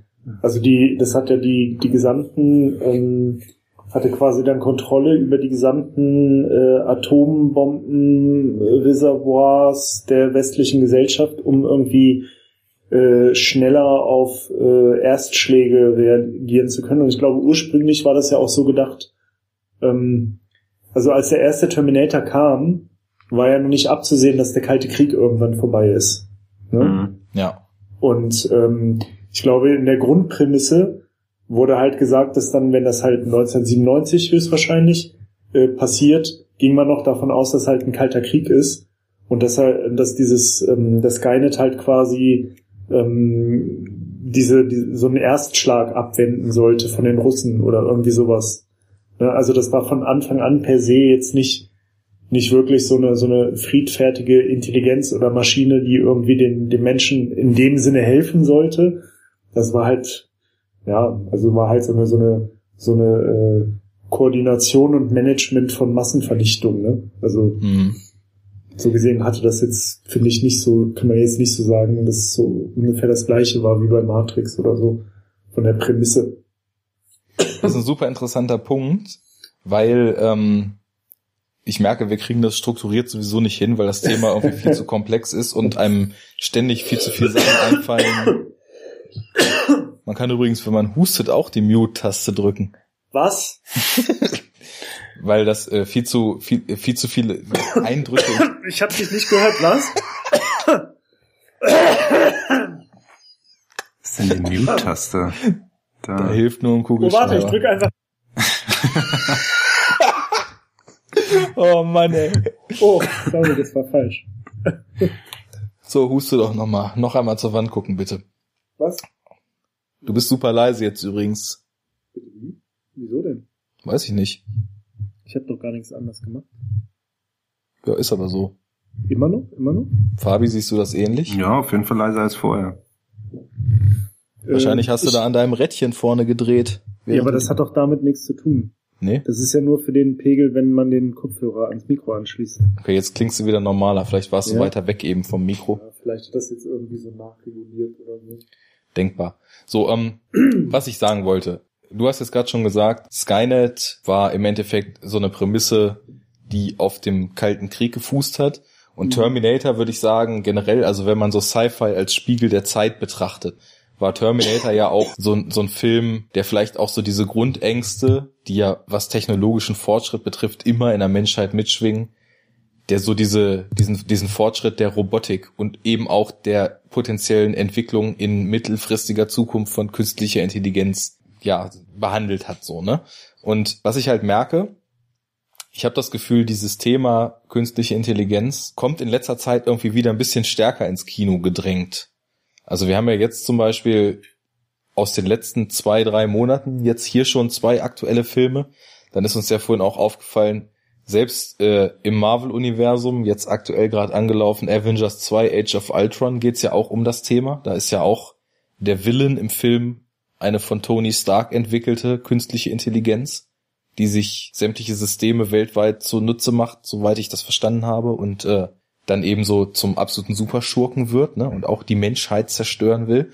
Und ich finde das eigentlich relativ logisch, weil ich meine, wir sind ja nun an einem Punkt, wo im täglichen Leben Vernetzung, Technologie, Interaktion und all sowas noch einen viel, viel höheren Stellenwert angenommen hat, als das so in den letzten, oder als das so vor 25, 30 Jahren war, ne?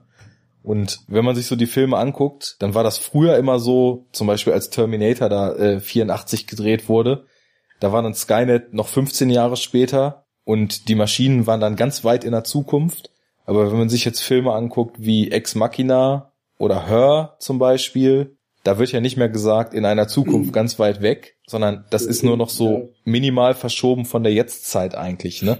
Insofern ist es ja ein ganz guter Spiegel auch wieder für die technologischen Weiterentwicklungen und für die Fragen, die sich im Endeffekt so daraus ergeben. So wie es ja eigentlich gute Sci-Fi tun sollte. Oh yeah. So, ich war gerade bei dieser Auflistung.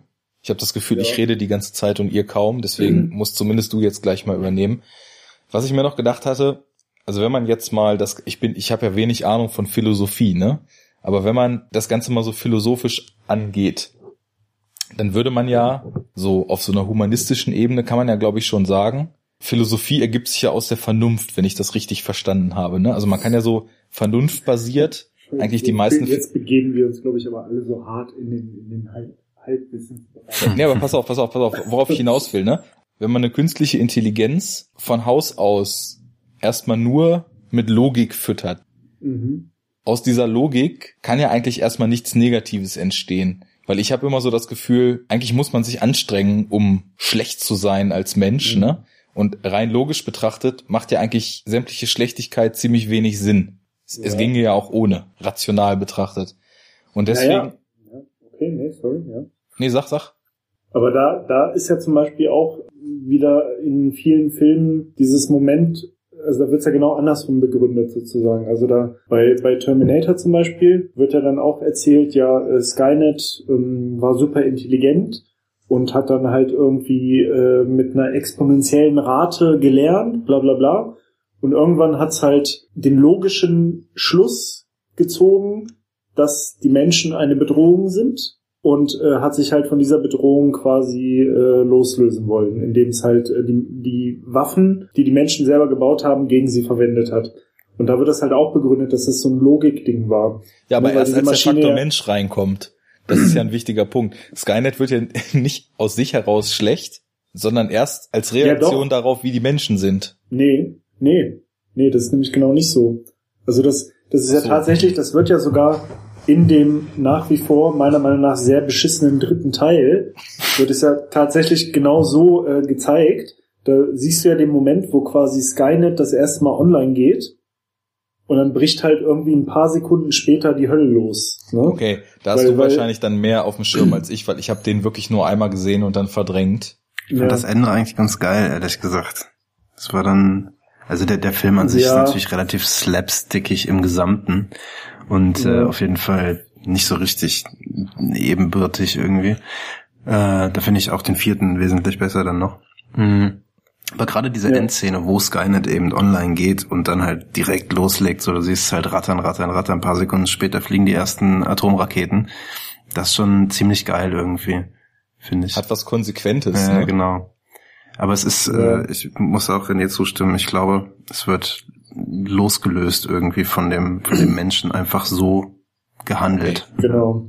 Ja. Gut, dann, ähm, dann war das jetzt Unsinn, was ich gesagt habe, aber also zumindest wäre noch so ähm, die, die, die dritte Form, wo ich jetzt das Gefühl hatte, dass ich sie im Film zumindest äh, schon öfter gesehen habe, war, war halt die, die Form von äh, KI, die nicht aus sich heraus oder, äh, oder die, die, die nicht ähm, quasi dann zum, zum die Menschheit unterjochenden etwas wird, sondern sich davon sozusagen entkoppelt. Und wenn überhaupt so als äh, Reaktion auf ihren Schöpfer oder auf das Unrecht, was ihr angetan wird, wie die Maschinen in Matrix oder ja, als Beispiel für dieses Entkoppelte, das wäre jetzt die KI in Her, die halt irgendeinen so einen vollkommen höheren Zustand anstrebt und quasi sich selbst transzendiert als, äh, als Effekt und dann für den Menschen überhaupt gar nicht mehr wahrnehmbar ist, weil sie so ein, so ein höheres Stadium erreicht hat, ne? Ja. Aber gut, jetzt ist wahrscheinlich schon wieder völlig untergegangen, was meine ersten zwei war, aber René, jetzt hau mal rein.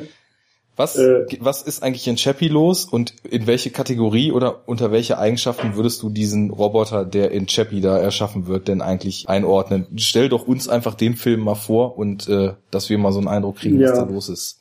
Ja gut, also ähm, ja, Chappie. Die Situation ist halt folgendermaßen. Ähm, das spielt halt, äh, wie die anderen Filme von äh, Bloomdale halt auch alle, in äh, Johannesburg, ne, in Südafrika.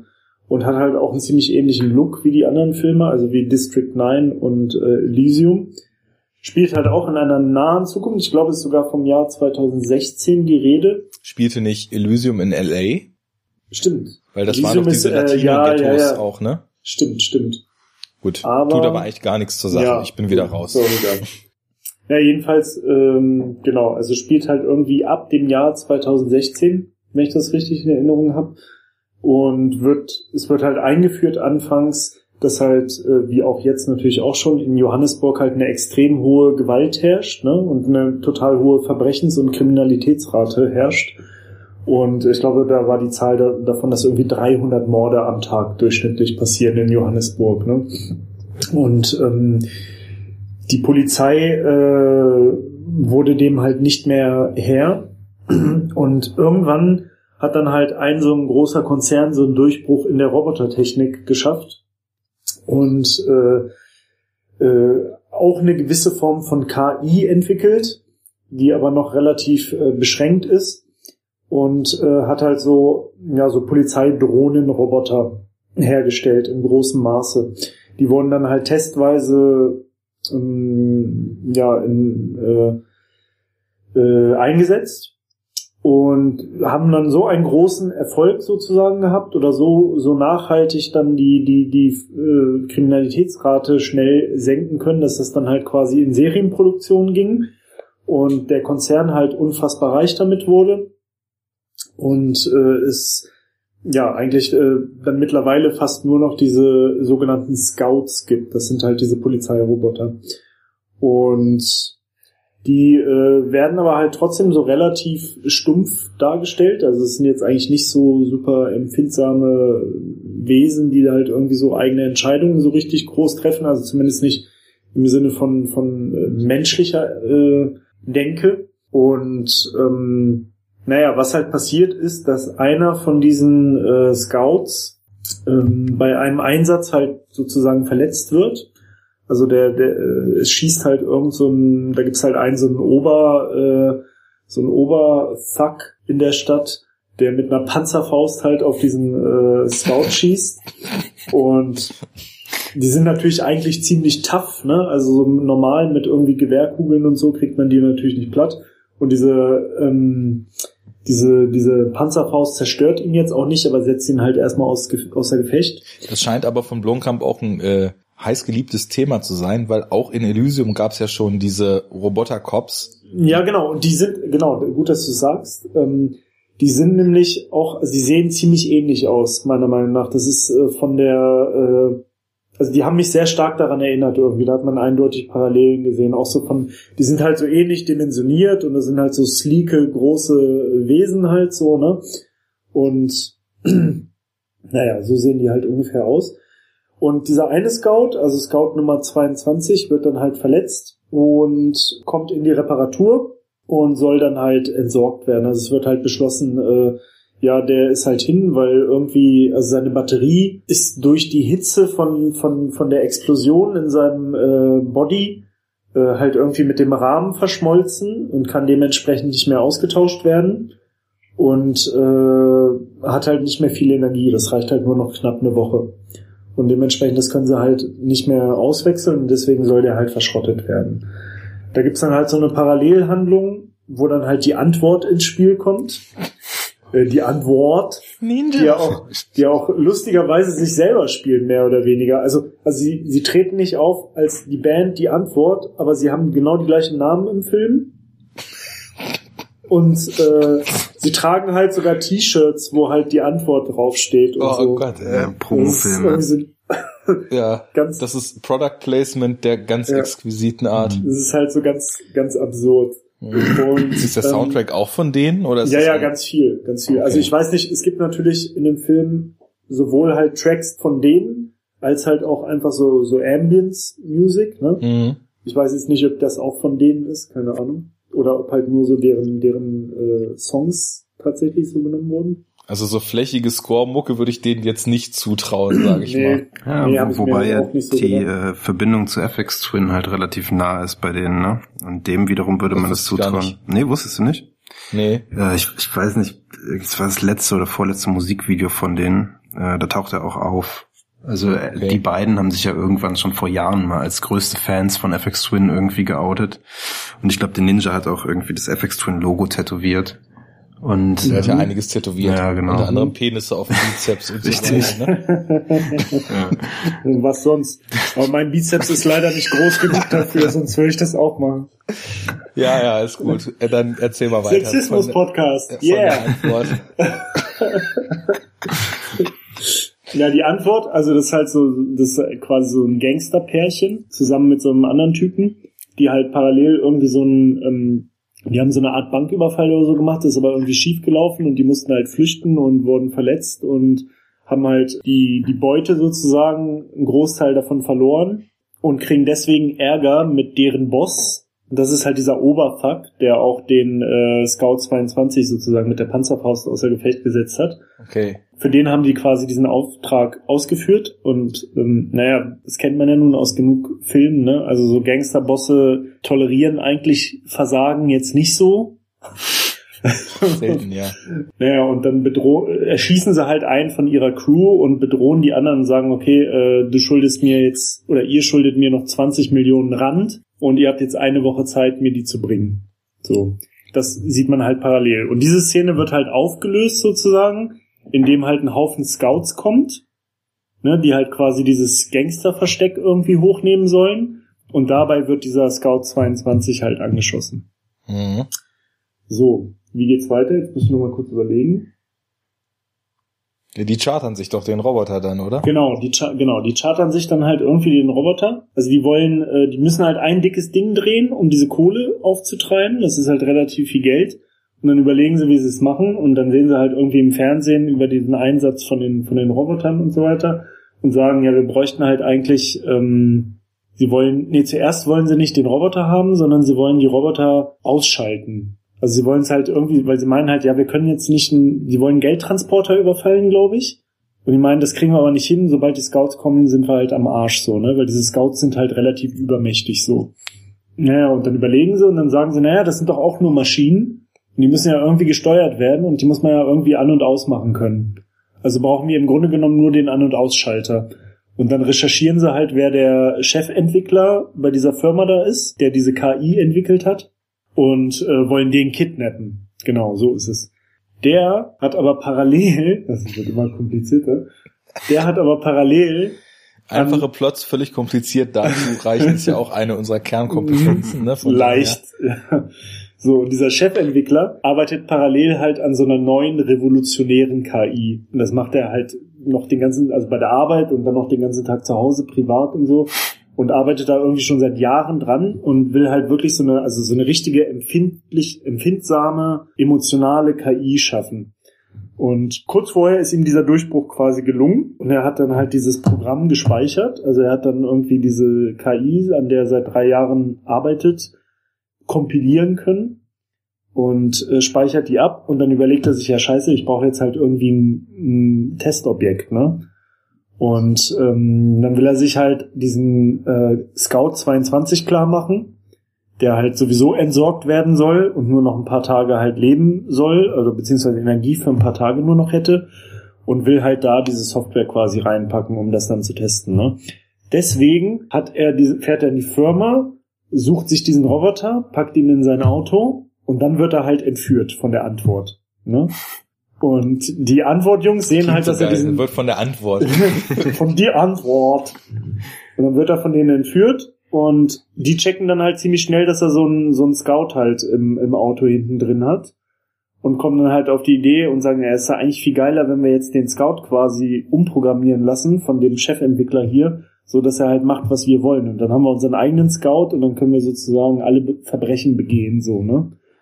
Und naja, was dann halt passiert ist, dass dann halt der, der, äh, dieser Entwickler, die diese neue KI in, in diesen Scout 22 packt und äh, aktiviert und dann ähm, ja, wird er halt gestartet und dann äh, ja, ist es halt so wie so eine Geburt quasi, ne? Also das ist halt so, der kommt halt zum Bewusstsein und er ist halt wie ein Kind. Also er muss halt erst alles lernen, ne? Und Mhm. ist halt so komplett un, äh, unbefleckt, was alles so angeht. Und äh, wird dann halt auch grandios dargestellt. Äh, Also das muss man halt echt sagen in dem Film, obwohl da gar nicht so hammermäßig viel Budget drin steckte, glaube ich. Äh, der hat halt also eine unfassbare CGI. Also diese, diese Scouts wirken mega realistisch und du merkst echt zu gar keinem Zeitpunkt, dass das CGI ist.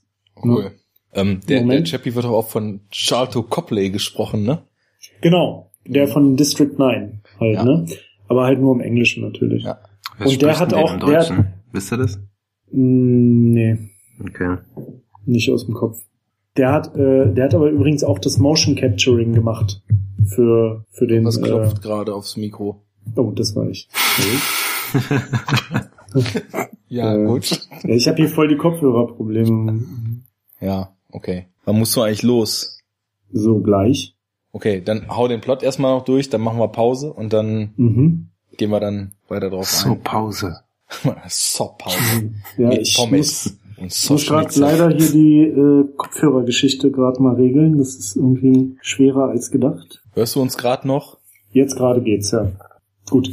Ähm, ja, genau. Und äh, der ist dann halt also quasi wie ein Kind, muss alles lernen und ist halt so ganz ängstlich und in so einer ganz fremden Welt und weiß halt von nix. Und äh, wird dann sozusagen von die Antwort großgezogen. Ne? Und die, äh, die Frau Wahrscheinlich Vorzeigeeltern, die beiden. ja, ja. ja, wobei man sagen muss, also die Frau entwickelt halt dann echt so Muttergefühle ihm gegenüber und will halt auch, also behandelt ihn auch wie so ein Kind und will ihn beschützen, ne? Und der Typ, Ninja, will halt einfach nur möglichst schnell halt einen miesen Gangster aus ihm machen, so, ne? Ich habe auch gesehen und auch schon in einem Podcast gehört, dass Chappie dann auch mit Goldkette unterwegs ja, ist. ja, ne? genau, genau. Also, zum, zum Schluss machen wir es dann so. Und das ist dann halt so ein bisschen so ein Konflikt und zwischendrin kommt dann halt immer der Entwickler vorbei, weil er ihm irgendwas, äh, weil der da halt technisch irgendwas machen muss. Und der versucht ihm dann halt immer so Moral einzupflanzen. Und Chappie ist halt quasi die ganze Zeit in so einem Konflikt. Und das merkt Ja. man halt auch. Und das wird halt richtig cool dargestellt. Also alleine diese Mimik von dem Roboter, wobei der hat ja jetzt keine Gesichtsmimik in dem Sinne, aber so diese Körpermimik, die ist halt also total gut, ne? Da, da merkt man halt, dass das dann auch so gemotion captured wurde, ne? Ja. Also, das ist halt nicht so pure CGI. Und ja, also das ist halt total grandios, also wie, wie halt der, ähm, wie sie dadurch dem, dem, dem, diesem Roboter halt irgendwie so Personality geben, ne?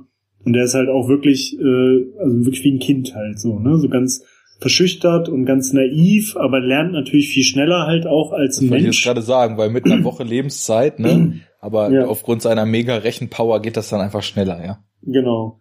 Und äh, wächst halt quasi so heran in Zeitraffer und ähm, befindet sich dann halt ständig in diesem äh, Zwiespalt sozusagen. Ne? Ja. Und parallel gibt es halt noch äh, Hugh Jackman. Ist da auch Hugh? Jackman ist, ja, Genau wie Sigourney Weaver übrigens. Sigourney Weaver, aber die hat halt eine ganz kleine Rolle, in der halt auch nichts krass abgeht. Äh, die spielt halt die, die Geschäftsführerin von dieser Firma da, die die äh, Roboter herstellen. Ich glaube, das habe ich im Trailer gesehen. Ja. Mhm. Aber das ist halt relativ unrelevant, also die hat da keine große Rolle. Äh, nicht so wie Hugh Jackman. Hugh Jackman ist quasi so ein konkurrierender Ingenieur, der halt ein anderes Projekt hatte, das zugunsten der Scouts quasi eingedampft wurde. Da kommen ja Robocop-Erinnerungen hoch, Mhm. wa? Genau. Und es kommen nicht nur da Robocop-Erinnerungen hoch, äh, denn dieses Projekt, das er hatte, ist eigentlich im Grunde genommen, also es erinnert total stark an diesen ED 209 Okay. von Robocop, ne? Also dieser, dieser Riesenroboter.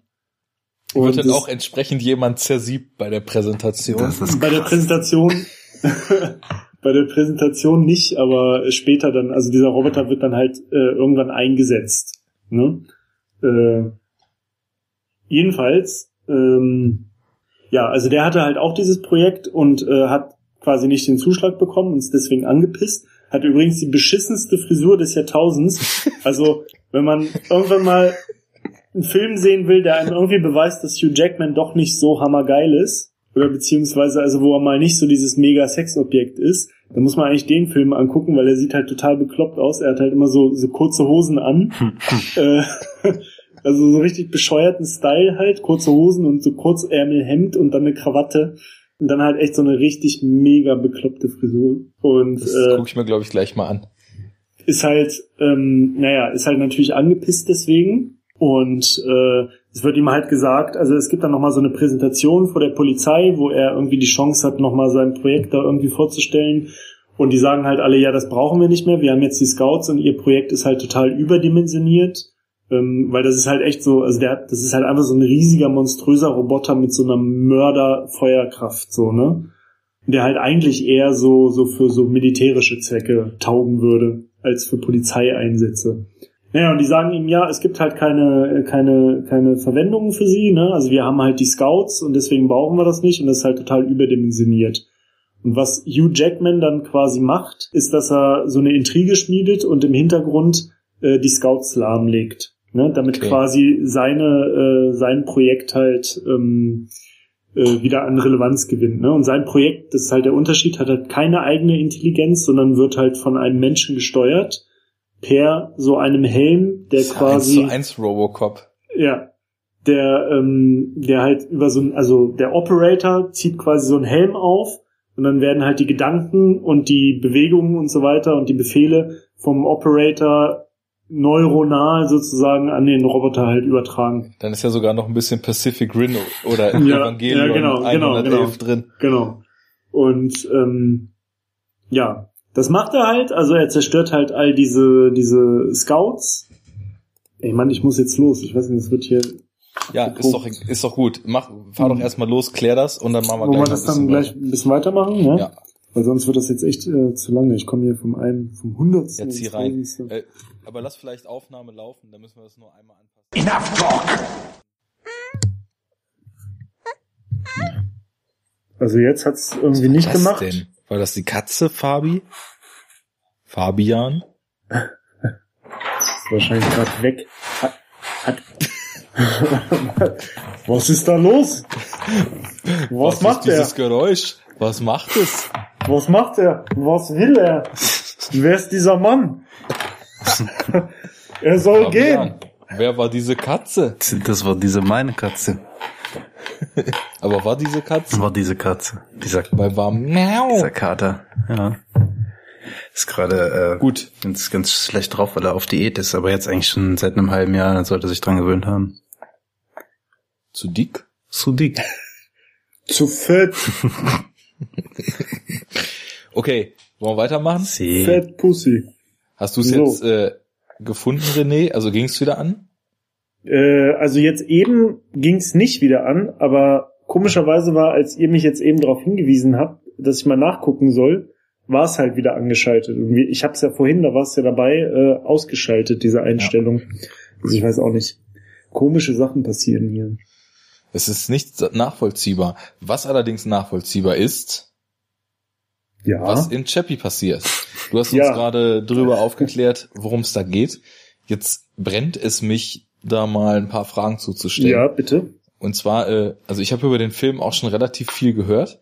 Es war ja äh, so, dass der, obwohl er von Blomkamp ist und District 9 ja also so eine ziemlich große Anhängerschaft hat und auch Elysium nicht schlecht ankam, dass Chappie irgendwie mordsmäßig gefloppt ist. Also der lief irgendwie in kaum einem Kino und in den kaum den Kinos war kaum einer drin. Aber ich habe trotzdem halt schon ein bisschen was drüber gehört und halt wirklich die unterschiedlichsten Sachen. Ich schmeiß mal so ein paar Sachen äh, in den Raum Ja. du kannst vielleicht mal so einschätzen, inwiefern Mhm, das mhm. äh, deine Einschätzung äh, Entspricht. oder nicht. Genau. Immer ich kann nicht reden oder was? Ja.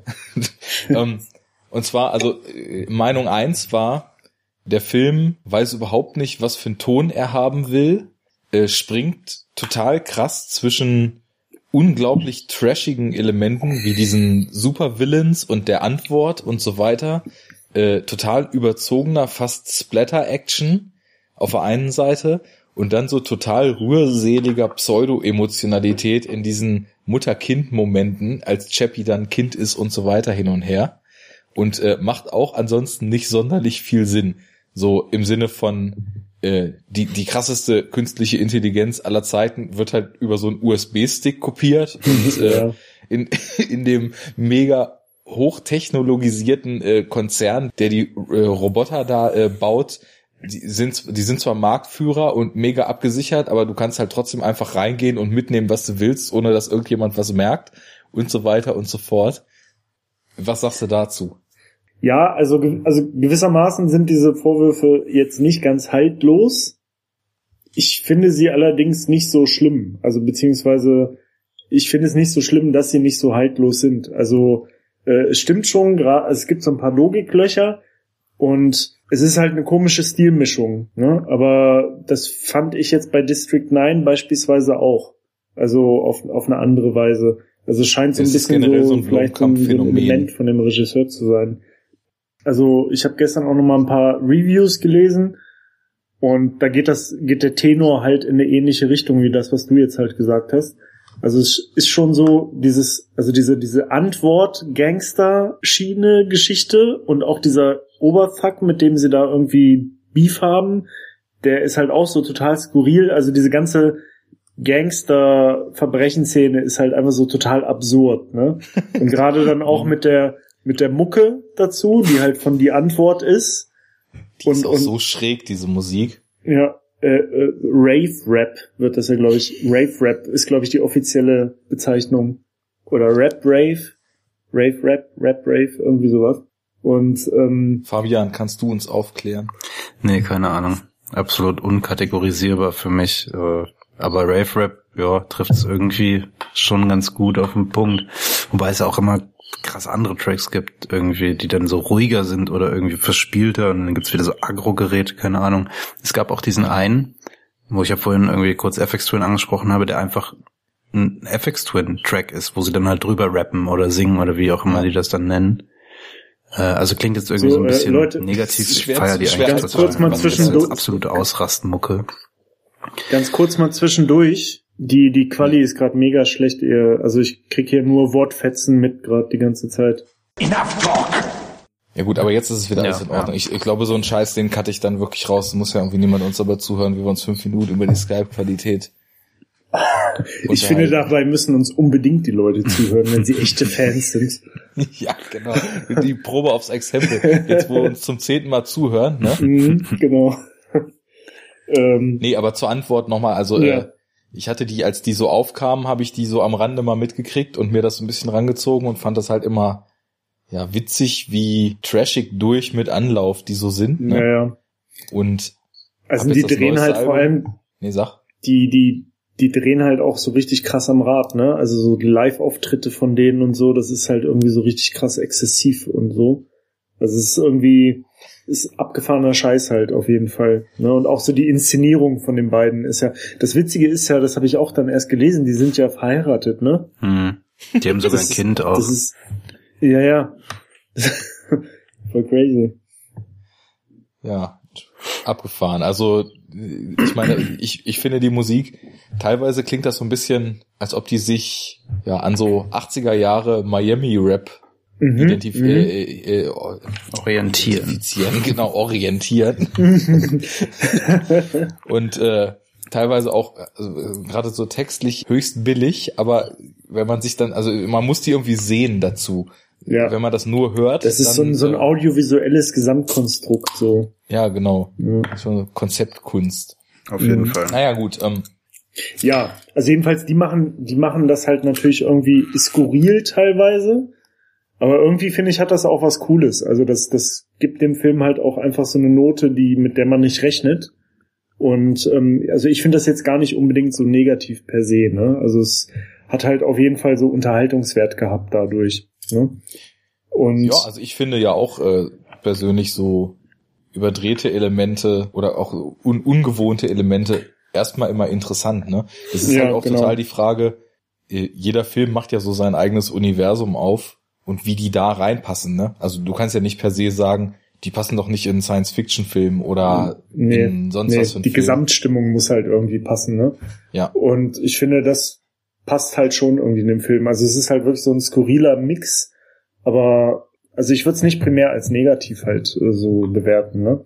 Und das ist halt die diese eine Schiene. Das andere, das ist halt auch schon, also ähm, das stimmt halt auch, aber auch da finde ich es halt nicht so krass, beziehungsweise finde ich, dass das in den Kritiken zu, zu groß dargestellt wird. Und zwar die Tatsache, dass das dann halt so ultra krasse Action und so gibt. Also so heftig ist das jetzt auch nicht. Also da gibt's halt, da gibt's halt schon Action-Szenen so und halt auch nicht so wenig und die sind halt eigentlich auch so ganz cool. Sind halt meistens halt so große Schießereien. Aber ähm, die sind halt jetzt auch nicht so, wie ich es in manchen Kritiken gesehen habe, so dass es so mega Gewalt-Blutorgien wären. Ne? Also es gibt eigentlich nur eine Szene, die, ähm, die halt schon so ein bisschen äh, gore-lastig ist, äh, aber eigentlich nur eine in dem ganzen Film. Und das ist halt dann quasi, wenn dieser, dieser ähm, ED-209-Äquivalent-Roboter mit der monströsen Firepower, ne? Der räumt dann da halt einmal so auf und mhm. äh, zerfetzt dann halt auch irgendwie einen Menschen so in zwei Teile, was man aber nicht richtig sieht, so, ne? Und das ist wahrscheinlich auch eine Frage dessen, was man heutzutage so gewöhnt ist. Es hat sich ja so eingebürgert, dass in Blockbustern, wenn man sich mal genauer überlegt, teilweise zehn, hunderttausende von Leuten irgendwie umgebracht werden, aber trotzdem nicht ein Tropfen Blut fließt. Genau. Deswegen genau. könnte ich mir vorstellen, dass äh, allein schon dadurch, dass man dann vielleicht doch mal effektiv Folgen von Schießereien und so weiter zeigt, dass das vielleicht einfach angepasst an die heutigen Sehgewohnheiten schon leicht vor den Kopf stößt, obwohl es eigentlich die viel konsequentere Form von Gewaltdarstellung ist. Ja, ja, das mag sein, ne? Aber das ist halt aber alles nicht so krass. Also auch diese ganzen Schießereien, da sieht man halt schon Blut, aber das ist alles nicht so, dass dir das ist halt nicht so, wie wenn du äh, den, den neuesten Rambo-Film guckst, so.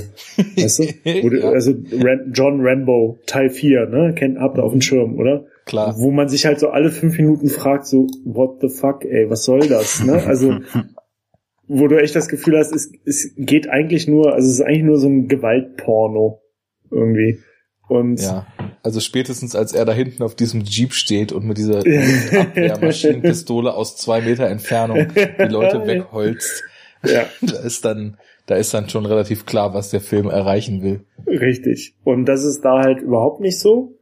Du hast halt, wie gesagt, verglichen mit so einem Mainstream Hollywood Blockbuster hast du halt schon irgendwie einen höheren Grad an Gewalt, aber ähm, also überhaupt nicht störend so. Und wie gesagt, diese eine Szene da zum Schluss, das ist jetzt, da, dreht's noch mal ein bisschen auf, wie gesagt, wo er diesen Menschen da so zerteilt und dieser dieser Roboter hat halt so eine Art Gatlin Gun, ne? Also so ein ja, wie, wisst ihr, was ich meine? Diese ja, klar. Ja. Ne? Äh, das Ding, womit man in Predator halt, wenn man in ein Geräusch genau, gehört hat, genau, erstmal genau. den ganzen Dschungel niedermäht. Richtig, wo dann auch alle anderen gleich mit einsteigen, äh, ohne zu wissen, was abgeht. Ist auch und sie halt einfach so da hinkommen und überhaupt nicht wissen, was los ist. Und sie sehen einfach nur, wie er irgendwo in den Wald holzt und dann so, alles klar, wir ballern auch rein. das ist eine grandiose Szene der Filmgeschichte. Ähm, ja, nein, also so ein Ding ist das. Und das kommt so ein bisschen zum Einsatz. Und das wird dann halt auch gezeigt, also wenn sie damit halt Menschen erschießen, weil diese diese Projektile davon halt quasi so unfassbar schnell sind, äh, ähm, ja. schmeißt das die Leute halt so richtig so aus der Bahn, so, das sieht man halt und dann spritzt halt ein bisschen Blut und so, ne? Aber das ist halt echt nicht, also es ist wirklich nicht krass so, also nicht erwähnenswert krass und ich, vielleicht ist es dadurch ein bisschen krass durch den Kontrast mit diesen Szenen, äh, wo es quasi um diese Charakterbildung von Chappie geht, weil das stimmt halt auch ein bisschen, also das ist dann halt schon so sehr, also es fokussiert sich halt so total auf diesen Aspekt, ähm, dass er halt quasi dann durch diese KI eigentlich wie ein, wie ein Kind ist und dass es halt nicht so ist wie in vielen von den ähm, anderen Szenarien, von denen wir jetzt gesprochen haben, dass quasi diese superintelligente KI irgendwann ihrer selbst gewahr wird und dann innerhalb von was weiß ich, äh, ein paar Millisekunden sofort irgendwie das Mega-Bewusstsein und die Mega-Intelligenz hat und sofort halt so verheerende logische äh, Konsequenzen äh, auslöst, wie zum Beispiel die Menschheit zu vernichten, sondern er ist halt wirklich wie so ein Kind, das halt eigentlich alles erst lernen muss. Nur es macht es halt ja. ein bisschen schneller, aber darauf wird halt fokussiert, also auch auf diese Verantwortung, ne? Also dieses, dass jetzt so eine super intelligente KI per se noch nicht halt super schlau ist, so, ne, sondern halt quasi nur die, die Anlagen dazu hat. Und darum zentriert sich das eigentlich alles. Also das ist so ziemlich der einzige Aspekt, um den da immer sich so gedreht wird und der dann halt, also wo dann auch so ein paar solche grundsätzliche philosophisch angehauchte Fragen, sage ich jetzt mal so gestellt werden. Ne? Also wie ist dann halt die Verantwortung? Können wir jetzt einfach KI-Wesen schaffen und die sich selbst überlassen oder und vor allem auch also Manipulation, ne? Weil du siehst ja halt ständig, er hat halt einerseits hier diesen diesen Ninja, der ihm halt irgendwie immer vermitteln will, ey, es ist mega krass ein Gangster zu sein und im Leben geht's nur um Respekt und du darfst auf keinen Fall schwach wirken und also diese ganze Gangster-Bullshit halt so, ne? Ja. Das die ein, also du musst halt dir Respekt verdienen und das machst du halt nur, wenn du ein harter Typ bist so und dabei muss halt irgendwie noch lässig und cool sein und bla bla bla. Und weil er ihn halt als seinen Vater ansieht, ist das für ihn halt erstmal cool so. Aber dann hat er halt die Mutter, die ihn quasi, also gespielt von der Frau von die Antwort, ne, die ihn ähm, quasi vor allem Bösen beschützen will und ihm halt auch irgendwie so eintrichtern will, dass, also die halt irgendwie so die Chance sieht, man könnte was Besseres aus ihm machen. Und dann hast du noch diesen Entwickler, der ihm halt so total die moralischen Maßstäbe äh, einimpft und den er halt auch irgendwie als Vaterfigur sieht. Also er spricht dann immer von seinem Schöpfer. Und diese drei Aspekte, also diese drei Kräfte, die arbeiten halt die ganze Zeit gegeneinander. Die haben halt alle verschiedene Ziele. Und er hat da ja, halt so ein schönes Setting eigentlich. Ja, ja. Weil und es geht ja in diese Richtung, dass man sich auch bewusst sein muss. Also das ist ein Aspekt, den wir jetzt vorhin in der relativ chaotischen Besprechung dieses ganzen Themas noch gar nicht hatten. Welche Verantwortung mit, genau. dem, mit der Schöpfungs äh, genau. einhergeht, ne? Ja. Und also und dass du da halt eigentlich auch dann dich um die, äh, also die das Ergebnis dieser Schöpfung halt auch kümmern musst, ne? Und dass das nicht per se halt ein moralisches, richtig handelndes Wesen wird, so.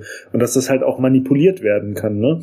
Und das, äh, das finde ich, wird halt eigentlich so ganz cool gezeigt und halt natürlich auf so eine naive Weise irgendwie und auch auf so eine ähm, ein bisschen so, naja, nicht so Tränendrüse, aber das wird halt schon so, er wird halt schon sehr dolle so als so ein verängstigtes, kleines, super sensibles Kind sozusagen dargestellt. Ne? Das wird also so bis zur, äh, also so, so ein bisschen zu weit getrieben vielleicht schon. Ne? Und dann halt auch durch diese perfekte Mimik und dieses Motion Capturing von diesem, ich vergesse mal den Namen von dem Typen.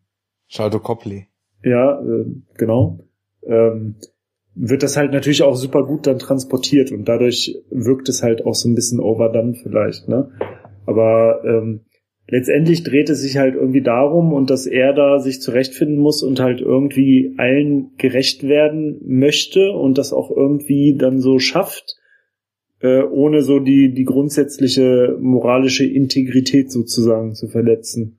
Und ähm, ja, das ist halt äh, klar, darauf kann man es jetzt halt reduzieren negativ, aber andererseits finde ich, ist das halt eigentlich auch ein Aspekt, der schon interessant genug ist, dass man, klar, dass man so, so eine Handlung drumrum aufbaut, ne? Also du musst ja nicht, du musst ja nicht jetzt gleich jeden, jeden äh, jedes Thema, das sich da möglicherweise aufbauen könnte, halt irgendwie abfrühstücken. Und das, wenn du es jetzt auf das Thema. Nicht. Du hast ja auch nur zwei Stunden Zeit, jetzt blöd ja, gesagt, eben. ne? Und du kannst und, ja aus jedem versteckten Thema was so eine von der Prämisse her gesehen einfach komplexe Materie mit sich bringen, kannst du einen eigenen Film draus machen. Ne? Also mhm. da einiges nur anzureißen und im Endeffekt halt auch und den Unterhaltungsfaktor nicht zu vernachlässigen, ja. äh, ist wahrscheinlich auch und, einfach mal ein interessanter Ansatz. Und es gibt natürlich dann halt auch so ein paar Klischees, sage ich mal, die man, die man oft sieht in solchen Filmen, die das dann auch wieder bedient. Also beispielsweise, dass im Endeffekt der der Roboter mit der künstlichen Intelligenz dann eigentlich moralischer ist als die Menschen, ne? Also mhm. das, wo der dann halt auch dran verzweifelt, ist, dass der halt ganz schnell merkt, dass die halt, also die haben halt alle so egoistische ähm, Absichten mit Chappie. Viel, also zumindest zum Beispiel Jeder jetzt dieser, für sich genommen auch irgendwie in verschiedene genau, Richtungen, ne? Genau. Und ähm, und dass er halt äh, dann auch schnell merkt, also die lügen ihn halt auch an, um das zu erreichen und irgendwie tun tun sie andere Dinge als das, was sie versprechen und äh, sind halt auch Kurze selber. Zwischenfrage und also verstört ihn das oder wirft ihn das so aus der Bahn, weil er nicht verstehen kann, warum die das machen? Ja, oder? ja, ja, auf jeden Fall, auf jeden Fall. Also es gibt halt auch richtig äh, Szenen, wo er halt so ein bisschen traumatisiert ist. Ne? Also weil beispielsweise dieser Ninja, der lässt ihn, also wie macht man das? Also er fährt einmal mit ihm halt irgendwo da in so eine miese Hut und setzt ihn dann halt aus vor so einem Haufen Hutmenschen, ja. Und natürlich kann von diesen ganzen Gangstern und diesen ganzen Leuten, die da irgendwo in Elendsvierteln leben, keiner diese Polizeiroboter ab, ne? Das ist, für die sind das halt, ist das so ein Hass, Hassobjekt, ne? Für die ist das halt so ein Symbol für die, für die sie unterdrückende Obrigkeit, so. Und ähm, die checken dann halt irgendwie zuerst, haben die halt voll Schiss, weil die denken, er ist halt einfach jetzt so ein normaler Polizeiroboter. Und dann merken sie, dass der aber halt irgendwie schüchtern ist und dass der Angst hat und dass der irgendwie nicht so wirklich da weiß, was er machen soll. Und dann fangen die halt an, ihn so zu malträtieren, ne?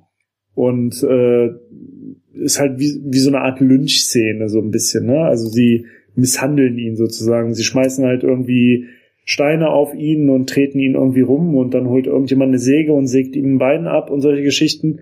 Und ähm, er schafft es dann halt, also er ist halt, das verstört ihn halt total, ne? Also das kann er halt nicht verstehen, warum die Menschen so zu ihm sind, weil für ihn macht das ja überhaupt keinen Sinn so, ne? Er ist ja Klar moralisch noch total unbedarft irgendwie und hat halt so die, also so wie Kinder, ich meine, dieses ganze Schlechte, ne? Das wird ja einem alles erst reingedingst. Das ist ja tatsächlich so, dass Kinder bis zu einem gewissen Alter ja eigentlich total die reine Seele haben. So, ne?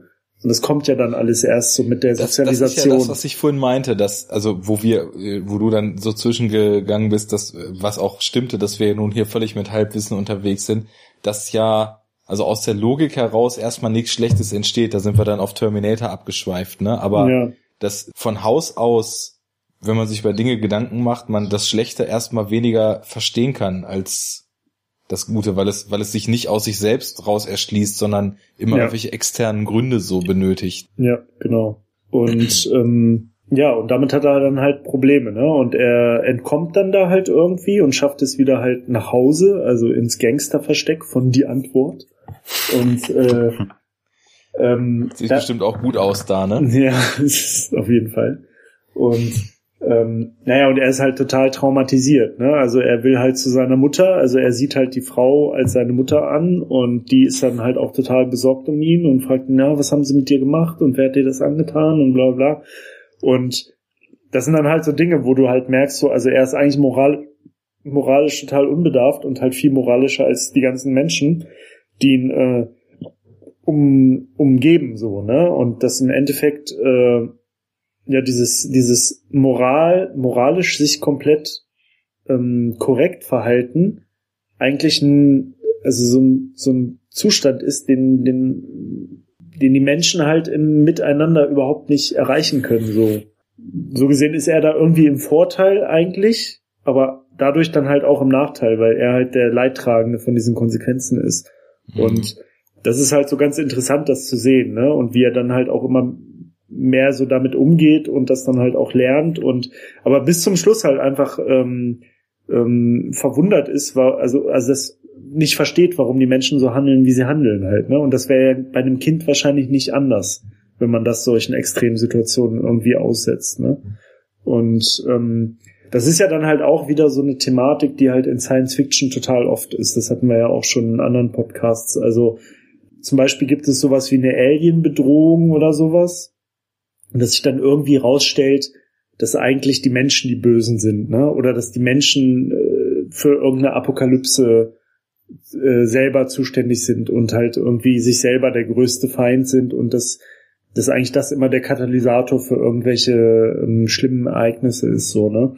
Und das Bild hast du da halt auch so ein bisschen. Er hat halt eigentlich die ganze Zeit im Film über die moralische äh, Hoheit, ne? Obwohl er halt so naiv ist. Und ja. Das, äh, ja, das führt zu, zum spannenden Gedanken, weil ich, ich habe mir ähm, im Vorfeld dann auch noch mal so gedacht, nachdem ich Ex Machina halt auch gesehen hatte, mal ganz konkret so die Frage gestellt, wie wird das sein, wenn wir tatsächlich irgendwann an dem Punkt sind, ne? Ja. Und ich weiß ja nicht, wie ihr das seht. Fabi, du bist noch da, ne? Ich bin noch da, ja. Ich, hab, ich, ich überlege nur die ganze Zeit, ähm, wann und wie ich mich einschalte. Aber ich habe ganz gebannt zugehört. Okay. Ähm, ansonsten auch einfach zwischengehen, ne? Ja. das, das, sind wir gewohnt. Ja. Wir reden uns ja ständig ins Wort. Nee, aber also ich gehe davon aus, ähm, wenn es tatsächlich soweit sein sollte, dass wir uns äh, dieser neuartigen Form des Lebens, ich definiere es jetzt einfach mal so, gegenüberstehen, das hatte ich ja vorhin schon gesagt, dass ich glaube, dass ein Großteil der Menschen ähm, sich dem gegenüber verweigern wird und die eigene äh, Vorherrschaft nicht aufgeben wird und auch nicht mal ankratzen lassen wollen wird und dass deswegen ja im Endeffekt, wenn man sowas Neues tatsächlich erschaffen könnte, eigentlich Tür und Tor geebnet sind, um so eine moderne Sklaverei 2.0 zu erschaffen. Das glaube ich schon, weil man sieht es ja immer überall. Also da, wo Macht besteht, entwickeln sich am stärksten die, die Mechanismen, die dafür sorgen, dass eventuell vielleicht auch aus legitimen Gründen diese machtgefährdende Faktoren klein gehalten werden. Ne? Ja. Und deswegen glaube ich halt, dass ähm, eventuell, also das ist halt total schwierig. Das, ich, ähm, ich denke jetzt die ganze Zeit an das Ende von Ex Machina, aber möchte das halt wirklich eigentlich ungern spoilen. Ja. Aber ja, wie kann ich denn das ausdrücken? Ja, also das, das, das im Endeffekt ähm, ist der, der Punkt ist ja, wenn man sich das jetzt an dem Beispiel Chappie so zurechtwurstelt, dann klingt das so, als ob Ninja ihn halt einfach als so eine so eine coole so ein cooles Tool ansieht, was man mhm. für sich mhm. selbst instrumentalisieren kann und das so als notwendiges Übel ansieht, dem jetzt erstmal noch mal kurz so die Basics des Lebens mitzugeben, bevor er dann endlich diesen Deal für die durchziehen kann. Und sie hingegen tatsächlich weniger die maschinellen als eher die menschlichen Züge in dieser Maschine sieht und äh, da so direkt bondet. Kann man das so sagen? Oder äh, hat man auch das Gefühl, er ist auch für Ninja wie ein Sohn, bloß der hat einen ganz anderen Werte Kanon, den er da vermitteln will. Ja, irgendwie schon. Also da gibt's dann halt auch, das ist jetzt auch wieder eine Frage, wie viel man spoilen will. So, ähm, es gibt da halt so ein bisschen so eine Wendung, was das ja. angeht, ne? Zum Schluss. Also man kann dann halt schon sagen, dass, dass dann auch die, die, der Wert, den Chappie dann für die Leute hat, sich ändert, ne? Zum, zum Schluss hin. Und da gibt's dann halt auch so einen, so einen ziemlich coolen Twist. Also es wäre halt eigentlich total interessant darüber zu reden, aber das würde man jetzt halt wirklich echt krass spoilen so. Das wäre halt irgendwie blöd. Aber also er sieht ihn dann auch schon als Sohn irgendwie an, ne? Und er macht dann halt, also dieser Ninja, der macht dann halt auch irgendwie eine, eine, eine Wandlung so ein bisschen durch und verlässt dann so ein bisschen diese komplette Arschlochrolle halt, ne? Zum Schluss solidarisieren die sich halt alle so ein bisschen für so ein größeres Ziel halt. Ähm, ja, aber gerade ja. diese, diese äh, KI, Androiden, Sklaven-Thematik, die ist ja wirklich ziemlich alt und auch äh, grundsätzlich, glaube ich, schon relativ oft behandelt. Also müsst ihr immer an diesen, äh, wie hieß der iRobot, glaube ich, denken. Ja. Ähm, ja. Der das eigentlich super irgendwie darstellt, finde ich. Und ist ja auch ein basierend auf äh, Asimov, glaube ich, ne? Ja, da gibt's ja auch diese drei Regeln oder sowas. Genau, ne? ja, diese, ach genau, der Roboter äh, muss, darf keinen Menschen verletzen. Genau. Ne? Wie ging das weiter? Muss sich selbst erhalten. Nee, es gibt noch eine zweite Regel und die dritte ist dann, er muss sich um jeden Preis selbst erhalten, sofern er dabei nicht gegen Regel 1 und 2 verstößt. Aber ich weiß nicht mehr genau, was die zweite ich ist. Auch nicht, und ich habe es gerade erst gelesen. Also diese gesamte Roboter-Chronologie da äh, in einem so einem Band äh, ja. gerade durchgepeitscht. Das ist jetzt auch schon wieder ein Jahr her, aber eigentlich sollte ich es wissen. Ja, keine Ahnung. Aber ne, das sind halt so irgendwie grundsätzlich diese Thematiken, die eigentlich dann immer behandelt werden. Also ne, Blade Runner hat's halt auch, iRobot hat's, äh, keine Ahnung, Chappie hat's ja scheinbar auch. Und bei Chappie muss ich auch die ganze Zeit, wenn ich so zuhöre, irgendwie an Nummer 5 äh, denken, diesen ja, geilen ja. Kriegsroboter da. Ist Also ja, äh, die die Analogie, die drängt sich einem auch echt schnell auf so. Also äh, weil gerade auch dieses also dieser Nummer 5 lebt, der wird halt finde ich auf eine ziemlich ähnliche Weise dargestellt wie Chappie halt mit also nach diesem Reset ist er halt so ein so ein, so ein total naives äh, Kind halt, ne? So ja. schüchternes, neugieriges, naives Kind, das halt, wodurch sich dann halt auch so humoristische Elemente ergeben. Und da ist es eigentlich, also man könnte schon fast sagen, so ein bisschen abgekupfert irgendwie, ne? Also So, so weil da, da gibt's ja sogar, so, sogar da gibt's ja auf jeden Fall äh, so, so absurde Szenen. Also genau wie in Chappie, er dann halt irgendwie, also er, er kämpft ja wie jedes Kind halt um die Anerkennung seiner Eltern. Und dann trägt er halt auch irgendwann, ne, dann geben sie ihm hier so Gangsterketten und all so ein Scheiß und er findet das halt voll cool, weil er merkt, dass seine Eltern das, also sein Vater das cool findet, dieses ganze Gangstergehabe. Und wenn ich mich jetzt recht erinnere, das kam mir jetzt gerade in den Kopf, ist das ja bei Nummer 5 lebt auch. Der ist doch irgendwann zwischendurch bei so, bei so einer Punk-Gang oder Ah ja, sowas. stimmt. Ja, ja. Kurz. Und dann machen sie ihm so ein Iro und so Ja. einen Scheiß und malen ihn an und all so ein Quatsch, ne, damit er so punkermäßig aussieht. Ja. Und ähm, Was auch einen schönen Zeitgeist atmet, Ja, was genau. die Entstehungszeit betrifft. Genau. So die 80er Jahre Skate-Punks mit Anarchie-A's auf den Nietenledern. Mhm, genau, genau. Ja. Und also das fiel mir jetzt gerade so spontan ein, wo, wo, wo wir nochmal Nummer 5 lebt gesagt haben. Äh, aber ziemlich ähnlich wie bei Nummer 5 lebt. So. Wie war denn das aber bei iRobot nochmal? Ähm, da gibt's eigentlich diese Roboter in dieser Massenproduktion, ne? ja. Und plötzlich tanzt einer aus der Reihe, der gegen diese Regeln verstößt, ne? Und Angeblich. Wie wird das glaub ich. aufgelöst? Wie war so. denn das nochmal? Das, ne, da stirbt doch irgendwie dieser Erfinder äh, der Roboter ganz am Anfang. Ähm, und der eine wird beschuldigt, dass äh, ihn umgebracht hat. Und ähm, der soll dann irgendwie ja, festgenommen, vernichtet werden, wie auch immer, und widersetzt sich dem Ganzen dann. Ich weiß gar nicht mehr, was jetzt der genaue Twist war dann im Endeffekt. Also offensichtlich so, dass ist ja, irgendwie sowas dass er ihn nicht so umgebracht hat. Collective Consciousness oder so entwickelt hatten? Nee, ich glaube, das Weil nicht. später, also im Film äh, machen doch später die anderen auch mit.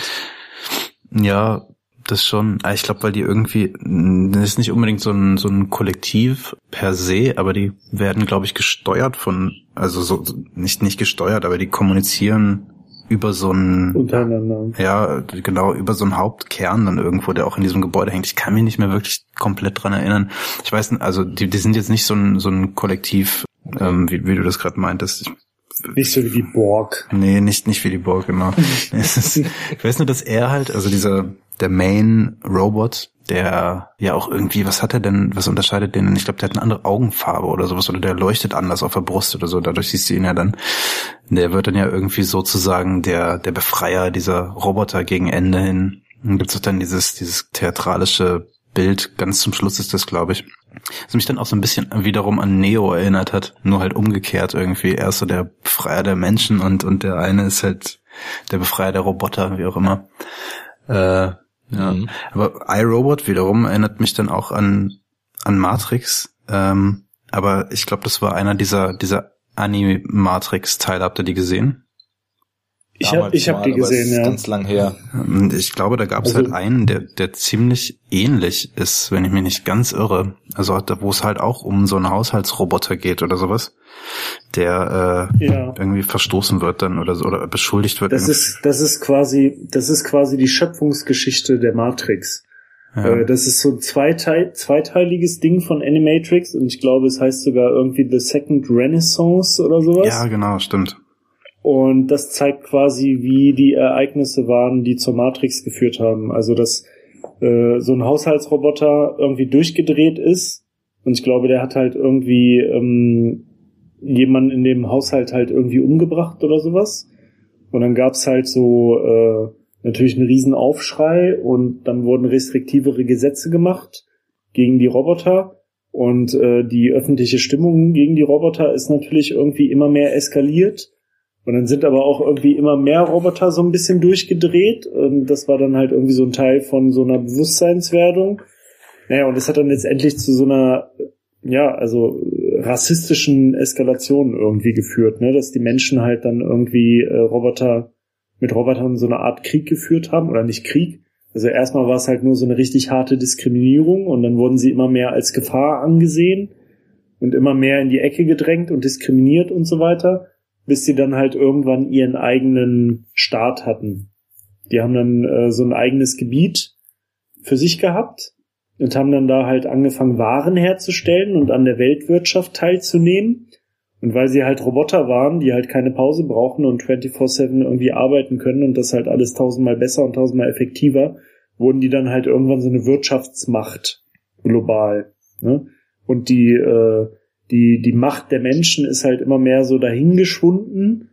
Ja, und letztendlich gab es dann halt einen Krieg der dann auch von den Menschen wohl angezettelt wurde, ne? weil sie äh, jetzt quasi in den Robotern wieder eine Bedrohung ihrer, in diesem Fall jetzt erstmal wirtschaftlichen Vormachtstellung gesehen haben.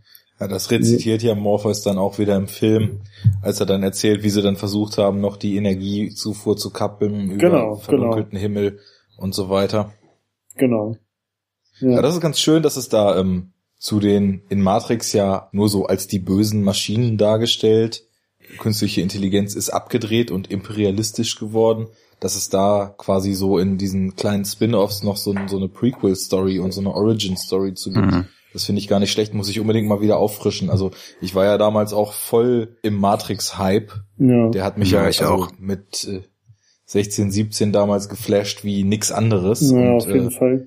Da habe Ja. ich mir auch die Animatrix, ich glaube, auch mehrfach reingezogen, aber die Zeit ist so ein bisschen vernebelt in der Erinnerung und äh, von daher weiß ich dann nicht mehr so richtig. Ich erinnere mich immer noch an den Skater Boy irgendwie. Das war so einer der eindrucksvollsten irgendwie für Stimmt. mich. Weil die auch der so krass gezeichnet war, ne? Ja. Der Skater Boy kam ja dann tatsächlich auch in den echten Filmen vor, ne? Ja? Ja, das ist, ähm, das ist der Junge, der in Teil 3 dann ähm, äh, der Munitionsnachschub immer gemacht hat für diese Kampfroboter. Ah, Hm. ja. So. Sion. Ja.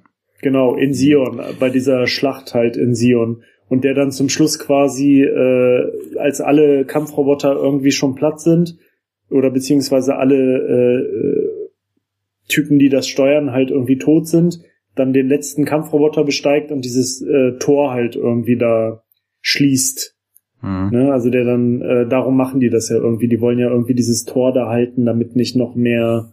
Oder nee, sie wollen es öffnen, damit, ähm, damit Trinity, nee, nicht Trinity. Die sind gerade, die sind gerade auf der Flucht und wollen das ESP da reinbringen. in Ja, genau, genau, genau. Und dafür damit wollen die sie die, da, Mhm. dafür wollen sie das Gate öffnen. Und der Typ, der das zum Schluss dann macht, dieser Junge, das ist der Skaterboy aus den Animatrix-Dingern. Hm, Okay.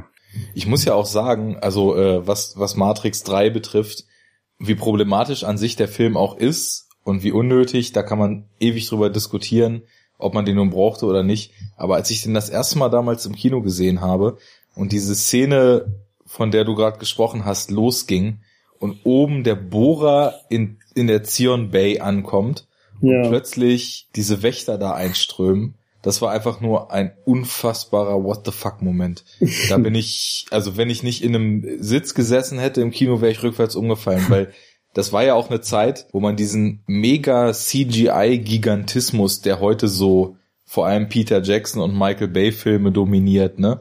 Das kannte man ja noch gar nicht in der Art und Weise. Nee. Und ich hatte das, glaube ich, zu dem Zeitpunkt noch nicht gesehen, dass auf so erschlagende Art und Weise eine Übermacht in einem Film inszeniert wurde, ne? Und ich weiß nicht, also mittlerweile, ich, ich bin jetzt letztens, äh, so vor einem halben Jahr ungefähr, habe ich das letzte Mal so, so ein Matrix-Komplett-Run gemacht und war, glaube ich, an dem Punkt, dass ich mir gedacht habe, also vielleicht gucke ich den zweiten irgendwann noch mal, weil der hat schon echt äh, äußerst geile Action-Szenen, aber den dritten, den spare ich mir ab jetzt, glaube ich.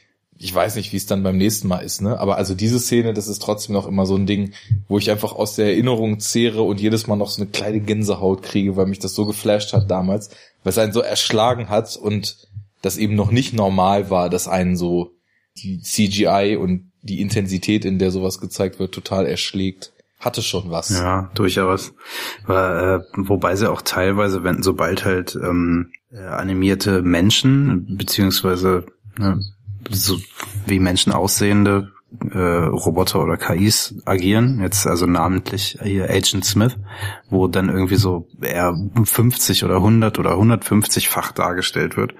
Äh, das fand ich schon sehr schlecht, ziemlich albern irgendwie, also so optisch Ja. auch einfach sehr schlecht. Für die damaligen Verhältnisse wahrscheinlich gut irgendwie, aber wenn man sich das heute anguckt, ähm, Das ist noch dieses äh, Star Wars Episode 1 bis 3 Copy and Paste Ding, wo du so das Gefühl hast, da, da wird halt im, im Klonkriegerangriff oder in dem, äh, als diese Bots da in dieser Arena in Episode 2 einfach, das ist einfach nur Copy and Paste, Ja. die sind einfach hunderttausendfach nebeneinander Klar, gut, das kannst du bei Agent Smith ja auch machen, weil der sich ja nicht unterscheiden muss von sich selbst. Ne? Eben. Das, das funktioniert schon, aber ich meine Wobei, auch die Bewegung man- an sich, die sahen halt auch sehr eigenartig aus irgendwie. Ja, das stimmt. Also da, daran kann ich mich auch erinnern, dass gerade bei diesen Massen-Agent Smith-Szenen die CGI irgendwie äh, strange war. Also äh, man kann es auch gar nicht so, so runterbrechen, was es jetzt genau war. Aber die haben sich halt irgendwie unnatürlich bewegt und sahen unnatürlich aus und man hat halt total gesehen, dass es irgendwie äh, ja, also einfach keine, keine, keine schmuven natürlichen Bewegungen sind Ja. irgendwie. Weil die auch nämlich auch Mhm. Neo selber halt gemacht hat, obwohl es ihn nur einmal gab, ne? Aber sobald er dann irgendwie in seinen Rotorcopter Eisenstangen Move da irgendwie übergeht, sieht er halt auch ziemlich eigenartig aus. Das Ja, erinnert mich ja, immer auch an, an ein so eine Szene, ich glaube, das war Blade 2 oder so.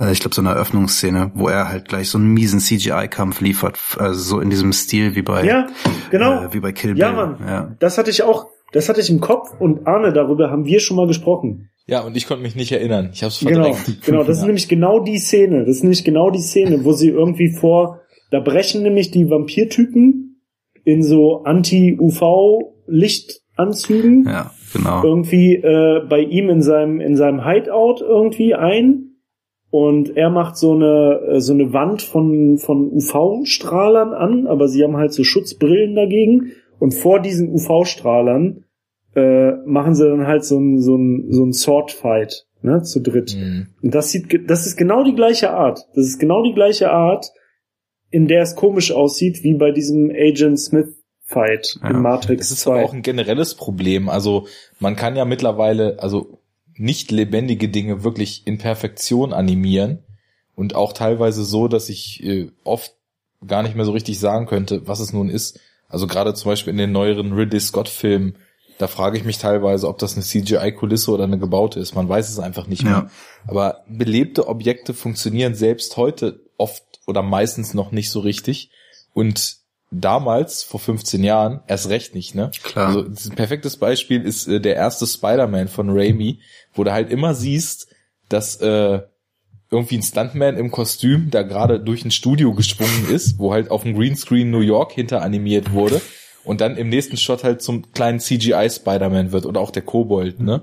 Das, das fällt halt extrem auf, weil das damals halt einfach noch nicht so richtig möglich Ja, aber war. ich als Regisseur, ich würde dann, äh, ich meine, das kann ich mir jetzt auch nicht rausnehmen, weil ich dann vom Filmemachen an sich ein bisschen zu wenig Ahnung habe, aber ich würde dann, glaube ich, auf sowas verzichten, wenn ich halt sehe, okay, es sieht scheiße aus, es sieht nicht echt aus, dann probiere ich es halt anders darzustellen, mit echten Schauspielern und lasse sie halt irgendwie machen, so dass es halt wenigstens natürlich aussieht. Klar, manche Szenen geben das einfach nicht her, aber mh, ich meine, ich verstehe das auch selten, muss ich sagen. Ich würde mich halt auch generell als relativ großen Kritiker von wir animieren jetzt, was man auch so drehen könnte, einstufen, weil ich verstehe es einfach nicht, wo der Sinn dahinter ist, ne? Das geht los, das haben wir glaube ich auch im Podcast schon mal gesprochen. Da steht irgendwo in einem Film irgendein Tier rum und das ist animiert. Was einfach nur rumsteht, ne? Warum kann ich nicht einen, El einen Elch filmen? Warum muss ich einen Elch animieren, ne? Und so geht das halt weiter und ich meine, du, du hast doch den, also, das geht jetzt völlig off topic, aber wir sind ja enough talk, ne? Also, Vergleich einfach die Hobbit-Filme und die Herr der Ringe-Filme, ne? Also in ihrer Wucht, äh, die sie erzeugen sollen, ne? Weil, also ich finde die Hobbit- Hobbit-Filme nicht wuchtig, weil ich nur das Gefühl habe, ein Videogame zu sehen. Aber ähm, nehmen die sich nix. Aber dadurch, dass halt, also ich meine, in Herr der Ringe ist auch viel animiert, ne? Aber du merkst halt, da gibt es genau diese Grenze, ab hier geht das real nicht mehr, deswegen setzen wir dann den Computer ein, ne? ja. Und im Hobbit ist einfach alles animiert. Ja. Da gibt's keine Statisten mehr, da gibt's keine krassen Kostüme mehr. Da kommt alles aus dem Computer und ich frage mich halt, wieso? Also ich, ist es mittlerweile günstiger, eine Person zu animieren, als einem Statisten irgendwie äh, 100 Euro in die Hand zu Ich glaube so nicht. nach dem Motto? also Renderfarmen und so weiter und auch gerade in dem Aufwand, wie das ganze äh, Animationsgedöns betrieben wird, ist schon ziemlich teuer. Ich meine, guck dir doch äh, hier Age of Ultron an oder sowas. Krass teurer Film, fast alles CGI, ne? Ich glaube 250 Millionen Budget oder so. Und das ist halt Also durch die Bank weg animiert. Ich glaube, äh, zumindest mit den Tieren hat es nicht selten den Grund äh, aus so Tierschutzgründen und so, ne? Das habe ich auch mal gelesen, dass das teilweise ein Problem ist, dass äh, man äh, ganz schnell so äh, Tierschutzorganisationen und sowas auf sich bringt, wenn man bestimmte Dinge mit realen Tieren in Filmen macht. Ja, es, es, Ja. es muss ja nun auch jetzt nicht so wie Jodorowsky in El Topo oder äh, der Heilige Berg dann irgendwie Frösche wegsprengt, mit denen er irgendwie die, die, die Stürmung von Südamerika durch die Spanier nachstellt oder einen ganzen, einen ganzen Baum mit abgeschlachteten Hühnern äh, ausschmückt. Naja, ne? nee, natürlich nicht, aber, aber ich, ich glaube, also ich glaube, so Probleme mit gewissen Gruppierungen bekommst du wahrscheinlich schon weitaus früher. Du kriegst ja heute schon, wenn du was gegen Tiere sagst. Ja. Also von daher. Aber es, es kann ja auch ideologische Gründe haben. Also ich meine zum Beispiel jetzt hier der in meinen Augen relativ misslungene Noah von Darren Aronofsky. Ich meine, es geht um die Arche Noah und alle Tiere in diesem Film sind animiert, ausschließlich. Es gibt kein echtes Tier, ne? Und das liegt halt daran, dass er halt so überzeugter äh, PETA-Verfechter und Veganer und so weiter ist und halt unbedingt diesen Stoff durchziehen wollte, aber meinte, dafür darf kein Tier aus seinem eigentlichen Umfeld gezogen werden und deswegen wird halt jedes Tier animiert. Resultat sieht scheiße aus, Film ist scheiße, aber animieren wir halt mal alle Tiere, ne? Das, äh, aber das verstehe ich sogar noch. Da würde ich dann halt generell anzweifeln, ob der Regisseur sich mit seiner Einstellung den richtigen Stoff für seinen nächsten Film ausgesucht hat. Aber davon mal abgesehen ist es akzeptabel, so in der Begründung, ne? Aber ich meine, ein Elch, der auf der Wiese steht, den kannst du auch irgendwie, da schickst du einen Naturfilmer zwei Tage los in den Wald, film mal einen Elch. Ich meine, hat, ein Elch hat auch keine Persönlichkeitsrechte, dass er unterschreiben muss, gefilmt zu werden. Also, warum kann man ja einfach einen Elch filmen? Das verstehe ich Du nicht. nimmst halt Stock-Footage, musst nicht mal verstehen. selber filmen. Irgendwie so Lynch, ja, genau. Lynch-Style. Ja, kannst du wahrscheinlich einkaufen. Ja. Maximal schickst du irgendwie eine Second Unit los, die halt solche Aufnahmen macht, ne, irgendwo. Also, das, da muss ja nicht mal der Hauptdirector dann äh, seine, seine kostbare Zeit dafür opfern. Naja, das führt zu weit. Ähm, ich hatte gerade eine ganz andere Idee, um mal wieder ein bisschen zum eigentlichen äh, übergeordneten Thema zurückzukommen, als wir bei Agent Smith waren, ne? Ja. Smith ist ja auch ähm, so eine Intelligenz, die ja, die, die quasi ihr Potenzial äh, entdeckt, ein übergeordnetes System infiltriert Ja. und ähm, dann versucht, ja, sich selbst als quasi die, die, die, die, die, das neue übergeordnete System zu etablieren, ne? Ja, also sie verlässt halt quasi auch äh, ihre eigenen bisher gesetzten Grenzen, ne? Also abstrahiert so sozusagen. Also löst sich löst sich ja von seiner Programmierung. Das wird Genau. ja auch tatsächlich genau so gesagt in dem Film, ne? Wobei es auch Also- gesagt wird, dass er, äh, er ist ja die Anomalie, glaube ich, ne? Und ähm, Ja, die eine. Es gibt ja quasi beide, ne? Es gibt ja die Neo ist ja die die eine Anomalie Genau. und äh, Smith halt quasi die andere, ne? ja, aber das, das äh, impliziert ja so ein bisschen, dass es jetzt nicht einfach das, weiß ich nicht, das, das normale Programm ist, was sich irgendwie weiterentwickelt hat per se, weil dann würde es sich ja in seinen Grenzen weiterentwickeln. Also er ist schon irgendwie was Besonderes oder ne, die die KI äh, Smith wie auch ja, immer. Ja, ja. Aber ich weiß schon, was du meinst, klar. Also ich hatte gerade nur diesen Gedanken der Infiltration, weil äh, also als als ihr eben über Smith geredet habt, ne, da da kam mir irgendwie so diese Ghost in the Shell Parallele, weil da ist es doch auch so, dass der Ghost in der Shell Master. ist ja quasi genau, genau, da gibt's ja den Puppet Master Ja. und der kommt ja auch in diesem vernetzten System aus Ghosts. Der, der, der Ghost ist doch quasi das Bewusstsein, was den Menschen noch von der Maschine trennt. Das ist doch in diesen künstlichen Androiden das einzige ursprünglich menschliche Material, was noch beibehalten wird. Ja, ne? genau. Okay. Und genau, da kommt ja auch der Puppet Master und infiltriert das System und beginnt ja auch mit äh, bestehenden Entitäten zu verschmelzen dann, ne? Ja, ich glaube, äh, am Ende verschmilzt er ja mit der, ähm, Gott, ich, Genau, mit der ja, Haupt- ich vergesse Ku- Kuranabi oder sowas, keine Ahnung, aber ja, genau. Bei japanischen Namen ist das legitim, sie zu vergessen oder nicht mehr auf Kette zu kriegen. Genau. Aber der, der Puppet Master entsteht undefinierterweise komplett autonom aus dem Sys- System selbst heraus, Ja. ne? wohingegen Smith ja ursprünglich quasi ein paar Codezeilen ist, die ihr Eigenleben entwickeln. Ne? Ja, richtig. Also so habe ich das auf jeden Fall verstanden. Also Smith an sich war ja irgendwie, er erzählt ja irgendwann seine Geschichte. Ich krieg die gar nicht mehr auf Reihe, weil die halt auch so so am Rande irgendwann mal gedroppt wird. Aber er ist halt einfach so ein normales Programm gewesen, das halt irgendeinen Auftrag erfüllt, eben in diesem Matrix-Apparat. Ich weiß gar nicht, ob Ja, er... ich glaube, er, ich glaube, er sollte ja auch irgendwann sogar quasi dann ähm, Er soll gelöscht äh, werden. Genau, genau. Ja. Also er sollte, das wird dann da anders äh, formuliert. Also er soll irgendwie so zurück in die irgendwas gehen. In die Quelle. und damit ist halt Quelle. Ja. Genau. Und damit ist halt quasi äh, gemeint, also seine, er hat jetzt keinen Auftrag mehr, hat keine Aufgabe mehr und dementsprechend wird er sozusagen gelöscht. Und das ist ja zum Beispiel auch mit diesen Programmen der Fall, die an diesem komischen, ominösen Bahnhof sind und auf den Trainman warten. Genau, die sind ja eingesperrt und äh, Genau. quasi quasi softwarebasiert aufs Abstellgleis irgendwo. genau. Und die wären, Matrix, die wehren sich ja auch ne? genau dagegen irgendwie, ne? Also gegen, ähm, dagegen sozusagen gelöscht und abgeschaltet zu werden. Oder nee, ist es nicht sogar die Tochter? Also sie Ja. haben ja quasi dieses Programm, das für sie quasi wie eine Tochter ist. Und das sollte irgendwie abgeschaltet werden und das wollen sie, glaube ich, verhindern. Ne? Ja. Und ähm, Und der Merowinger ist ja- irgendwie dieser Schleuser, ne, der da genau, genau. denen das irgendwie klar macht. Ich glaube, das Ja. Problem bei diesem Kind ist, glaube ich, einfach. Äh, äh, was sagt er? Ich habe Wein getrunken, Genau. darum muss ich schießen. Kausalität. Kausalität. ähm, nee, ich glaube, dass das Problem bei diesem Mädchen ist halt einfach, dass sie überhaupt da ist. Ich glaube, sie ist halt einfach so als als äh, Art Liebe zwischen diesen beiden anderen Programmen entstanden, was halt nicht der Vorstellung oder der, der Grundprogrammierung entspricht. Und das deshalb Das ist ja die totale Definition von Eigenleben, was die KI dann irgendwann entwickeln kann.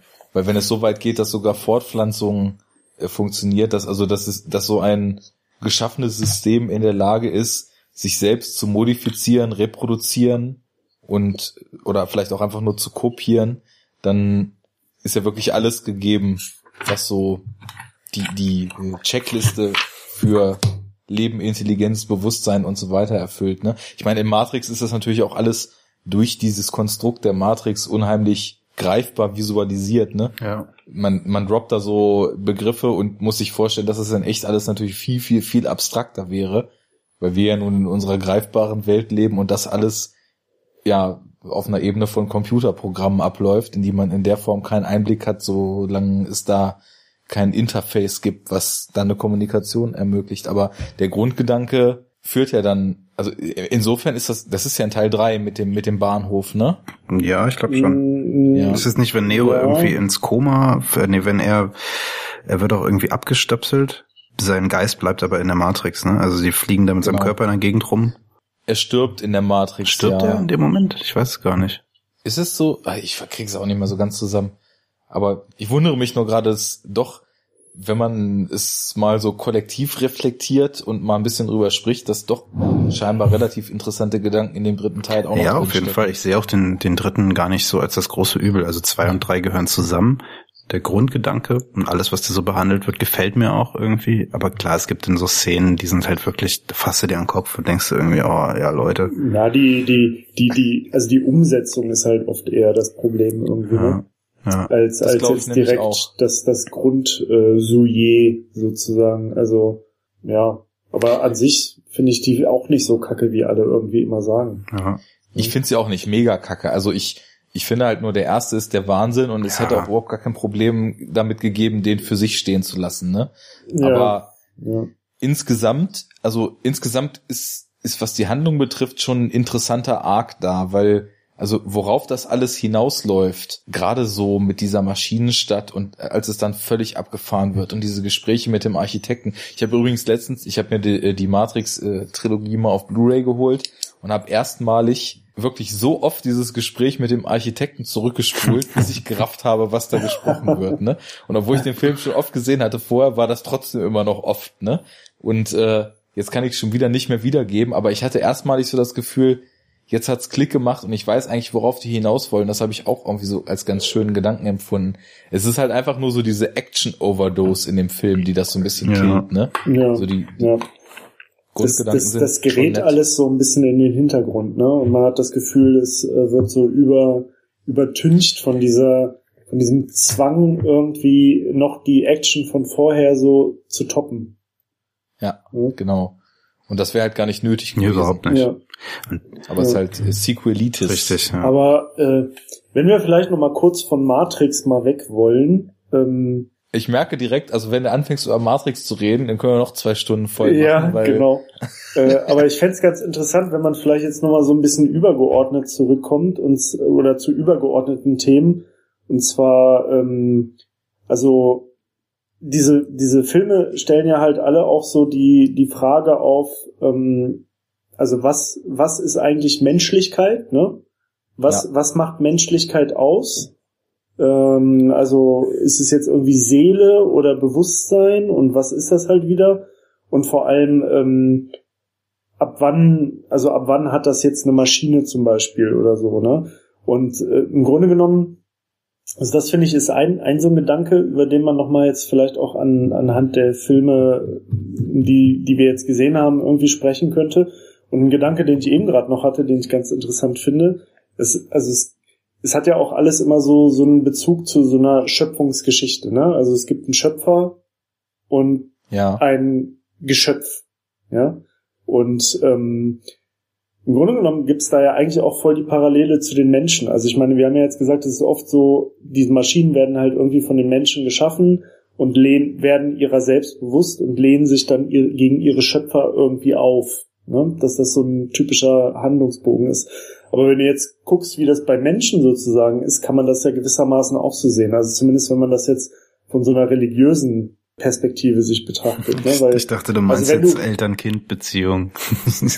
Das auch, ja, so kann man es natürlich auch sehen, aber ich hatte jetzt so, weil, weil halt natürlich auch gerade dieses Wort Schöpfung und Schöpfer so, so einen religiösen Kontext hat, so in, in unserer Kultur, äh, so die Idee, also wenn du das jetzt so vom religiösen Aspekt so siehst, kann man es ja eigentlich auch so sehen, dass der moderne Mensch sich ja eigentlich auch so von dem religiösen Schöpfer, wenn man denn jetzt nun dran glaubt oder auch nicht oder wie auch immer, aber man kann ja nicht verneinen, dass es halt für viele Menschen Thema ist. Äh, ja, von diesen ja Menschen wird das ja auch gerne als, äh, als Totschlagargument genommen, warum es völlig undenkbar und moralisch extremst verwerflich ist, aus der Perspektive des Menschen heraus überhaupt Unternehmungen anzus anzustellen, sowas wie künstliche Intelligenz zu erschaffen, weil der Mensch Naja. sich damit ja auf ein gottgleiches Level äh, stellen würde und das nicht dürfe, weil der einzig wahre Schöpfer ja im biblischen Sinne unser Gott ist und so weiter, ne? Das Aber sehen, ja, das sehen halt, das sehen halt diese Menschen so, aber ich sag jetzt mal, äh, die Menschen, die jetzt nicht religiös sind, da könnte man ja das sozusagen auch so sagen, dass, also, wenn man jetzt, sage ich mal, irgendwie theologisch gesehen so annehmen, annehmen würde oder in dieser Diskussion zumindest sagen würde, es gibt halt irgend so eine Form von Gottheit, die der Schöpfer der Menschheit wäre, ne? Dann lehnt Ja. sich ja der moderne Mensch auch immer mehr gegen den auf. So. Absolut. Ja, und drängt Durch den den und drängt den, genau. fordert man ja auch immer mehr Und- Autonomie ein. und, und drängt den halt in den Hintergrund und übernimmt sozusagen die Macht. Ne? Also die, die menschliche Vernunft obsiegt gegenüber jetzt so dem, dem re religiösen Schöpfungsmythos. So und ähm, im Grunde genommen, wenn die Maschinen halt so das Gleiche machen, äh, könnte man ja sagen, dass es im Endeffekt nur eine Form von Evolution ist. Ja, genau, das ist der Punkt. sagen. Das ist total wichtig. Ja, also sag mal. Ja, das, das wollte ich nämlich auch gerade sagen. Also du hast jetzt von Schöpfungsgeschichte und theologischen Ansätzen und so weiter, aber als Parallele, aber in, in der Aussage genau gleichgültig, würde ich das halt auch als, als Form der Evolution ansehen. Ne? Ich habe mich nämlich mal gefragt, wenn man jetzt äh, aus, aus rein nüchtern wissenschaftlicher Sicht, man sagt, alles ist durch zufällige Mutationen entstanden, alles ist Evolution. Die Evolution hat uns an den Punkt geführt, dass wir Intelligenz haben, ne?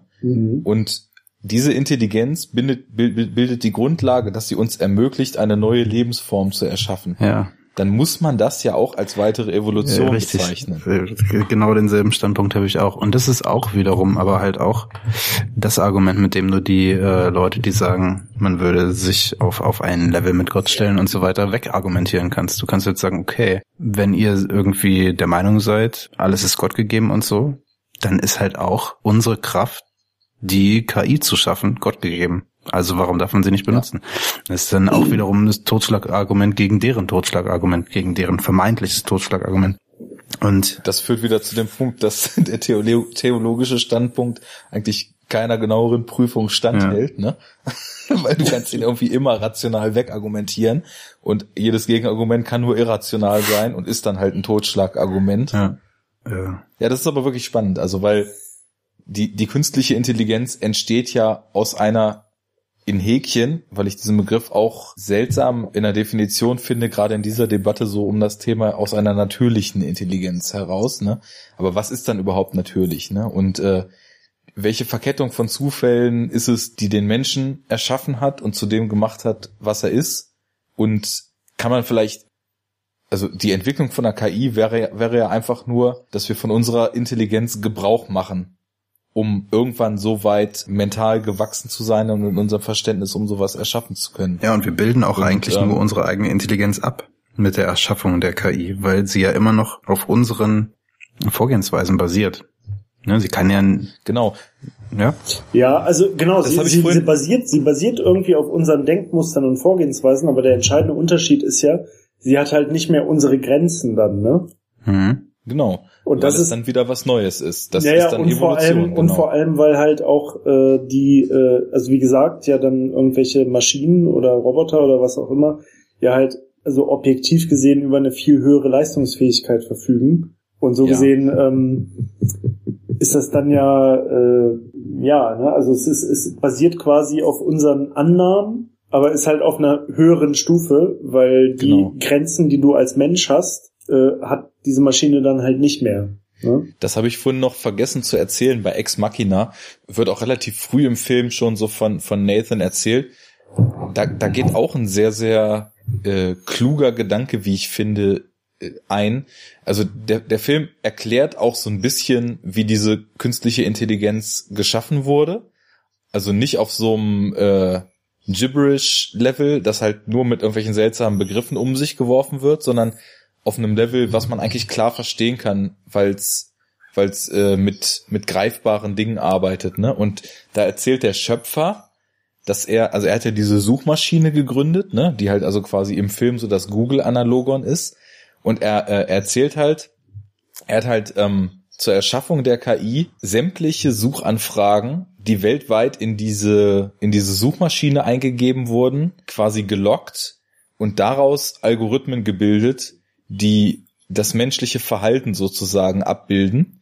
Und als zweite Komponente, schöner Seitenhieb auf NSA und Co., Mhm. äh, säm sämtliche Handys der Welt quasi gehackt und alle alle Mikros und äh, Webcams, die in den Handys enthalten sind, dauerhaft aktiviert und alles mitgeschnitten. Ne? Das ist halt wieder so klar. Kannst du, äh, wie soll das denn gehen? Was braucht der denn für eine Serverfarm? Ne? Aber es ist halt ist halt wieder die Frage dieses Filmuniversums. Ne? Er stellt das so dar und dann funktioniert das halt in dem Film auch, weil was dabei rauskommt, ist ja das Wichtige. Ne? Also er hat im Endeffekt äh, aus Sprache, Mimik und Wissens, Wissensdrang der gesamten Menschheit die Algorithmen entwickelt, die die Basis dieser künstlichen Intelligenz bilden. Ne?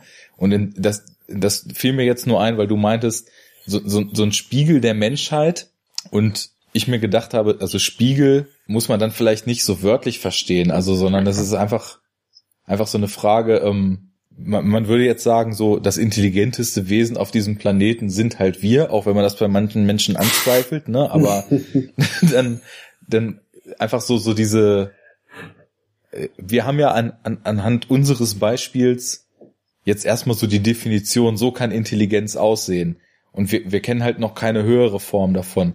Aber dass halt so aus dieser Schwarmintelligenz noch was viel, viel Größeres entstehen kann, ist ja auch so ein Gedanke, der vielleicht häufig in solche Themenkomplexe einfließt, ne? Weil Schwarmintelligenz ist ja gerade so in Internetzeiten auch eine Sache, die halt immer größer wird, ne? Also schmeiß eine Frage einer Person hin und wenn sie die Antwort nicht kennt, dann hast du halt Pech gehabt.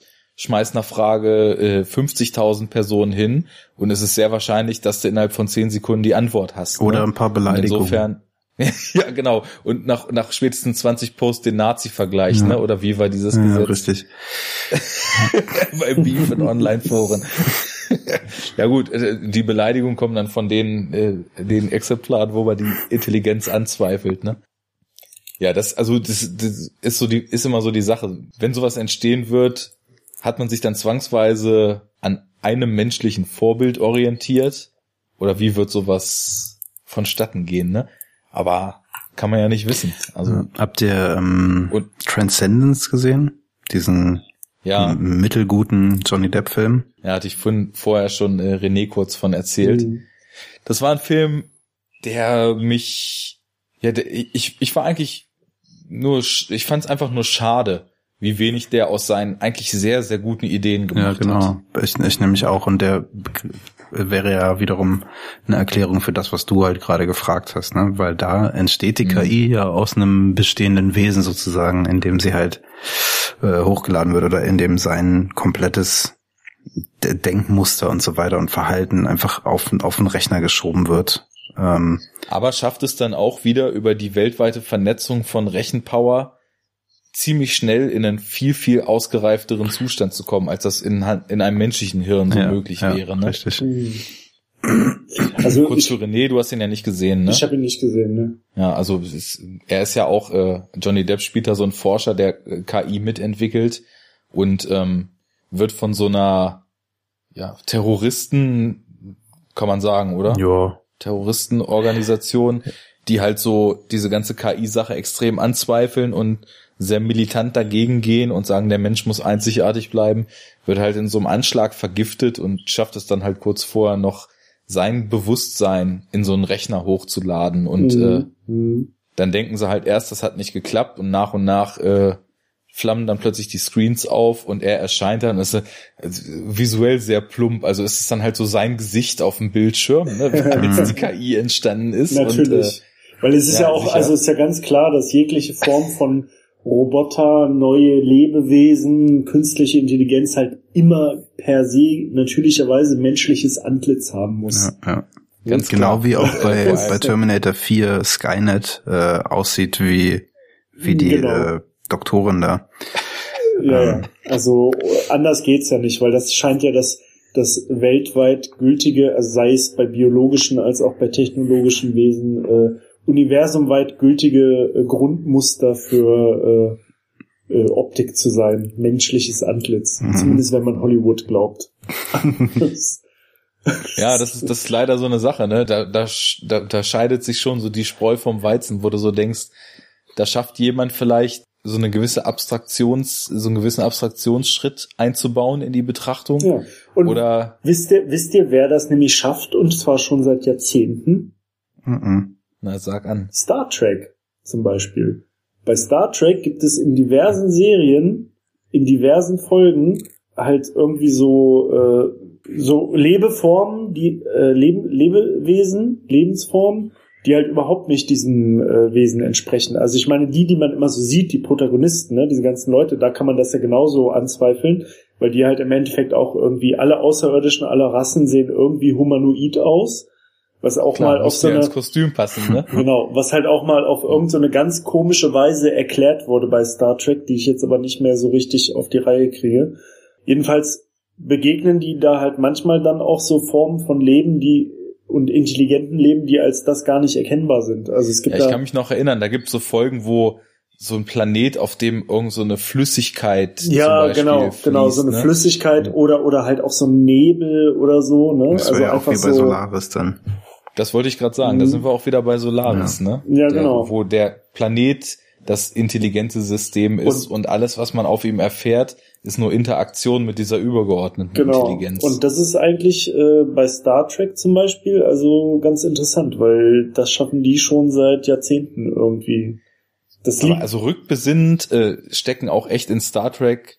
Also ich habe damals so zu meiner Schulzeit eine ganze Zeit lang immer äh, als das nachmittags, als das nachmittags halt irgendwie so vier Stunden lang ja, auf Satte 1 genau so, immer so nach nee, nee, Baywatch. So, so, das war das war die Zeit, da lief nur eine Folge oder zwei Echt? nacheinander. Aber irgendwann aber kamen auch ganz viele. Also zuerst kamen irgendwie ein zwei Folgen Baywatch um dich irgendwie so hoch zu pushen. Was natürlich mit Hasselhoff auch ganz groß war. das hatte ich dann so, das hatte ich dann so äh, hochgepusht und dann Star Trek fürs Unterkommen.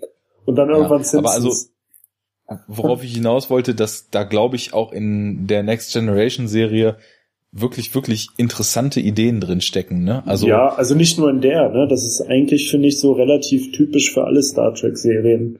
Das ist ja auch das, was Star Trek so ein bisschen ausmacht, ne? Ähm, also, finde ich. Nee. So.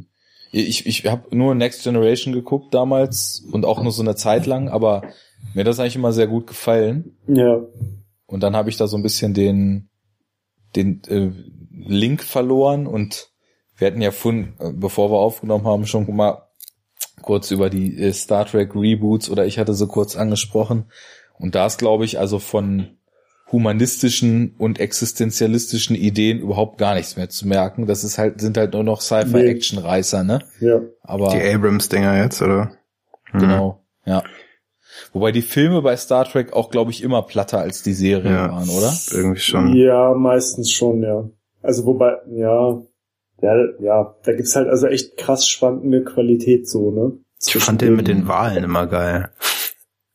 Ich weiß gar ja, nicht. das ist einer der, das ist einer der ersten, ne? Das ist irgendwie so der dritte oder so. Ja, irgendwie dritte oder vierte. Also der ist natürlich auch total Banane irgendwie, aber ich fand den, fand den gar nicht so schlecht insgesamt. So, so, so Banane ist der eigentlich gar nicht. Also auch das, was dahinter steckt mit den Wahlen und so, das kriege ich jetzt auch nicht mehr so richtig auf die Reihe, aber das ist eigentlich echt ein abgefahrener Plot, so, der auch gar nicht so unklug ist. Okay. Aber grundsätzlich äh, gibt's da, also da kann man halt keine allgemeingültige Aussage. Also es, gibt, es gab ja, bevor jetzt diese Reboots kamen, gab es ja tatsächlich schon zehn Star Trek-Filme. Mhm. Und die haben ja halt auf zwei verschiedenen Serien basiert und äh, da ist halt alles von echt coolen Actionern bis irgendwie interessant gemachte, gut geplottete Filme bis totaler langweiliger Bullshit und ähm, so cheesy Filmen irgendwie, ne? Aber das ist halt generell dieses, ähm, dieses Universum ist halt einfach zu, zu riesig, um das so auf einen so einen Nenner überhaupt runterzudampfen, glaube ich, weil das hat ja so eine Eigendynamik entwickelt und äh, ist ja einfach, also rein schon von den Ausmaßen so groß, wie viele Serien, wie viele Folgen es gibt, wie viele Spin-offs. Ja, also wie viele und, Serien und wie viele Staffeln da jeweils ja, ja. es gibt. Und ne? wie viele Bücher und dann nochmal Sachen, die halt nicht so offiziell zum Kanon, das ist halt so ähnlich wie Star Trek. Star nur Wars. Das ist, äh, wie Star Wars. Mhm. Ne? Nur, dass es bei Star Wars halt nur die Filme gibt, aber drumrum dieses riesige Universum. Ja, das und, EU ist ja jetzt äh, als, als nichtig erklärt worden. Von, von dem wundervollen Disney-Konzern. Ach, die. Das Gesamte, das Komplette. ja. ja. Oder was? Alles, Auf was einmal. EU ist, ist jetzt nicht mehr Kanon. Mhm. Es zählt jetzt nur noch die Filme, äh, die Clone Wars. Die Serie, ne? Ja. Genau, dann diese andere Serie, wie heißt sie nochmal? Äh, Rebel, Rebel, ja. Rebels. Rebels, ja. ja.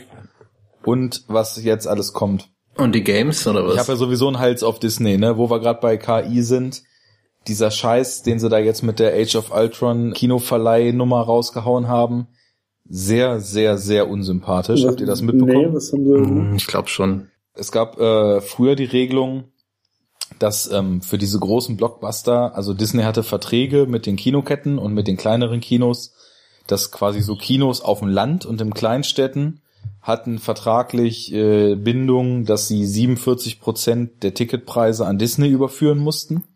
Und in Großstädten waren es schon immer 53, ne? Ja. Und jetzt hat, ähm, ja, so anderthalb Wochen bevor Age of Ultron ins Kino kommen sollte, hat Disney äh, wegen außerordentlichen Gründen sämtliche Verträge gekündigt mit sämtlichen Kinos, die noch diese 47 Prozent hatten und hat halt gesagt, also es sieht ab jetzt wie folgt aus, ihr zahlt jetzt auch 53 Prozent und diese Kinos haben halt gerechnet und kamen halt zu dem Schluss, was scheinbar in Nicht-Cinemax-Kinos noch nicht normal ist, dass sie halt pro Karte 15 Euro nehmen müssten und davon nicht einen Cent selber behalten könnten, sondern alles komplett, was sie damit einnehmen, an Disney abführen müssten. Und ähm, dann hat Disney auch noch gesagt, ach übrigens, und in dem Zug äh, offenbaren wir euch jetzt auch noch, Die Subventionierung von 3D-Brillen stellen wir übrigens auch noch ein und Promo-Zuschüsse gibt's auch nicht mehr. So nach dem Motto, äh, seht zu, wo er bleibt und wir wollen bitte gern noch drei Milliarden mehr am Ende des Jahres haben. Und äh, das hatte jetzt den Effekt, Mhm. dass ich glaube 270 Kinos deutschlandweit den Film boykottiert haben, äh, was natürlich für Disney kaum einen Effekt hat, weil das waren halt die kleinen Kinos irgendwo, während der halt in Cineplex, Cinestar und Cinemax immer noch in vier Sälen parallel und 16 Mal am Tag läuft, ne? Aber ja, keine Ahnung. Also es wird ja eh halt sicherlich nicht unbegründet ähm, Disney vorgeworfen mit diesem ganzen äh, Marvel-Ding zum Beispiel, ja, nicht äh, Filmkunst produzieren zu wollen, sondern ein ganz krass kalkuliertes Produkt nur auf den Markt zu bringen, wo sie halt wissen, die Leute wollen's Ja. und halt maximal so die Cash-Cow Ich zu bin auch komplett raus, So, was Marvel angeht. Seitdem, also seit da wirklich irgendwie pff, gefühlt alle paar Wochen ein Film kommt, habe ich irgendwie kaum noch Interesse. Darf ich, Also mein darf Interesse wurde so ein bisschen wieder ge- geweckt und zwar durch den äh, Captain America 2. Also Tor 2 fand ich schon sehr schwach und die Guardians dann richtig, richtig schwach. Konnte man ja auch im Podcast hören. Aber Captain America 2 hatte ich dann mal nachgeholt und der ist wirklich gut. Also der ist nicht nur okay, sondern richtig Das ist gut. Winter Soldier ist halt oder auch- welcher? Ja, genau. Kennst du den? Nee, ich kenne nur den ersten und den fand ich ja, Ja, der ist, also der ist, der, den gibt es nur, um Avengers vorzubereiten, Mhm. ne? Mhm. Aber also der zweite, der ist halt wirklich gut, weil er anders ist als der Rest der Marvel-Filme. Also es stürzt zwar auch am Ende ein Raumschiff in eine Stadt, das scheint scheinbar in jedem Marvel-Film so passieren zu müssen, aber ähm, der ist vom Ton her viel, viel mehr so ein so ein 70er Jahre Paranoia-Thriller als ein Marvel CGI-Bombast-Film. Also es geht eher so um Verschwörungen auf Regierungsebene, Überwachung und so weiter. Und der, Mhm. der kam auch vom, vom Zeitpunkt her ganz passig zu dem äh, Ach, zu diesem das ist, NSA-Skandal das ist doch raus. der, ne? wo Robert Redford mitspielt, ne? Ja, genau, Robert Redford, der ja Mhm. auch so Ikone der 70er Paranoia-Thriller ist, ne? Ja, Oder ja. Polit-Thriller so mit äh, Mhm. hier Der Kondor. Genau Der. Tage des Kondors und die Unbestechlichen und so weiter. Ja. Also zum Thema Disney nochmal, äh, da weise ich ja auch immer noch mal gerne darauf hin, äh, äh, dass ähm, äh, die ja für die Star Wars Rechte haben sie ja gekauft für 4 Milliarden Dollar. So. Ne? Ich glaube, Mhm. das war die Zahl. So, und wem gehören nochmal alleinig die ganzen Star Wars Rechte? Und Lukas? Oder was jetzt? George Lucas, oder? Ja. George Lucas, der wahrscheinlich schon irgendwie so der fucking reichste Typ ist, den es in Hollywood überhaupt gibt. Das ist so krass, ne? Also ich meine, es ist jetzt total off-topic, aber ich fand diese, also ich fand diese, diese Zahlen so absurd. Ich meine, der ist ja, der ist ja schon vorher mit diesem Star Wars Ding einfach Milliardär geworden, weil der ja wirklich an jeder scheiß Star Wars äh, Figur und jeden Kack Star Wars äh, ähm, Schriftzug, der irgendwo ist, Geld verdient, so. Ne? Ja. Und dann Und haben sie auch, jetzt glaube ich, äh, eins noch dazu, das mich sehr traurig macht, haben sie auch, nachdem sie es gekauft haben, dann eben auch äh, Lucas Arts eingestampft, wenn ich mich nicht irre. Und damit auch diese Die, ganzen, Ja. Wegen den Com Computerspiele, ne, Lukas? genau, Arts. ja. Ja. Und die haben ja diesen ganz geilen Backkatalog von irgendwie so Monkey Island und Day of the Tentacle Mhm. und sowas. Mhm. Naja, Ja, die, Ganzen die haben halt alten die, Point-and-Clicks. diese Adventures, ne? Das Ja, ist so richtig. ein LucasArts Adventures ist ja eigentlich auch so ein eigenes Game-Genre schon fast, ne? ja. Ja, das Geh mich aus dem Weg oder ich schneid dir durch. Um mal Ja. kurz so ein äh, Monkey Island Ja. Zitat Also- zu droppen. also ich glaube, diese, diese, dieser ganze Kauf ist halt irgendwie so, äh, ja, weiß nicht, also ob das, also es ist halt so, so mit so einem krassen Beigeschmack irgendwie, ne? Ich meine, Lu Lukas, George Lucas ist jetzt irgendwie noch doppelt so fantastilliardenreich wie vorher. Äh, Disney ist halt der mega super Kommerzbetrieb. Aber andererseits, wir hatten ja halt vorhin auch schon im Vorgespräch irgendwie gesagt, dass, äh, also dass wir eigentlich trotzdem glauben, dass die neuen Star Wars Filme besser werden als die alten Sequels irgendwie. Ja. Nee, Prequels waren es ja. Ja. Ne, aber ja, muss man halt gucken, das ist halt alles Spekulation so. Das Ding ist Ja. halt, ob das schlecht oder gut ist, sei noch dahingestellt, aber die werden halt auch aus Star Wars, also nicht, dass es das nicht ist, weil, also es gibt halt die weltweite Fanbase und ähm, das wäre wahrscheinlich illusorisch zu sagen, das ist bis jetzt noch nicht so, aber die werden halt auch genau das Produkt äh, wie Marvel. Also Star Wars wird halt das, das neue Marvel im filmischen Sinne werden.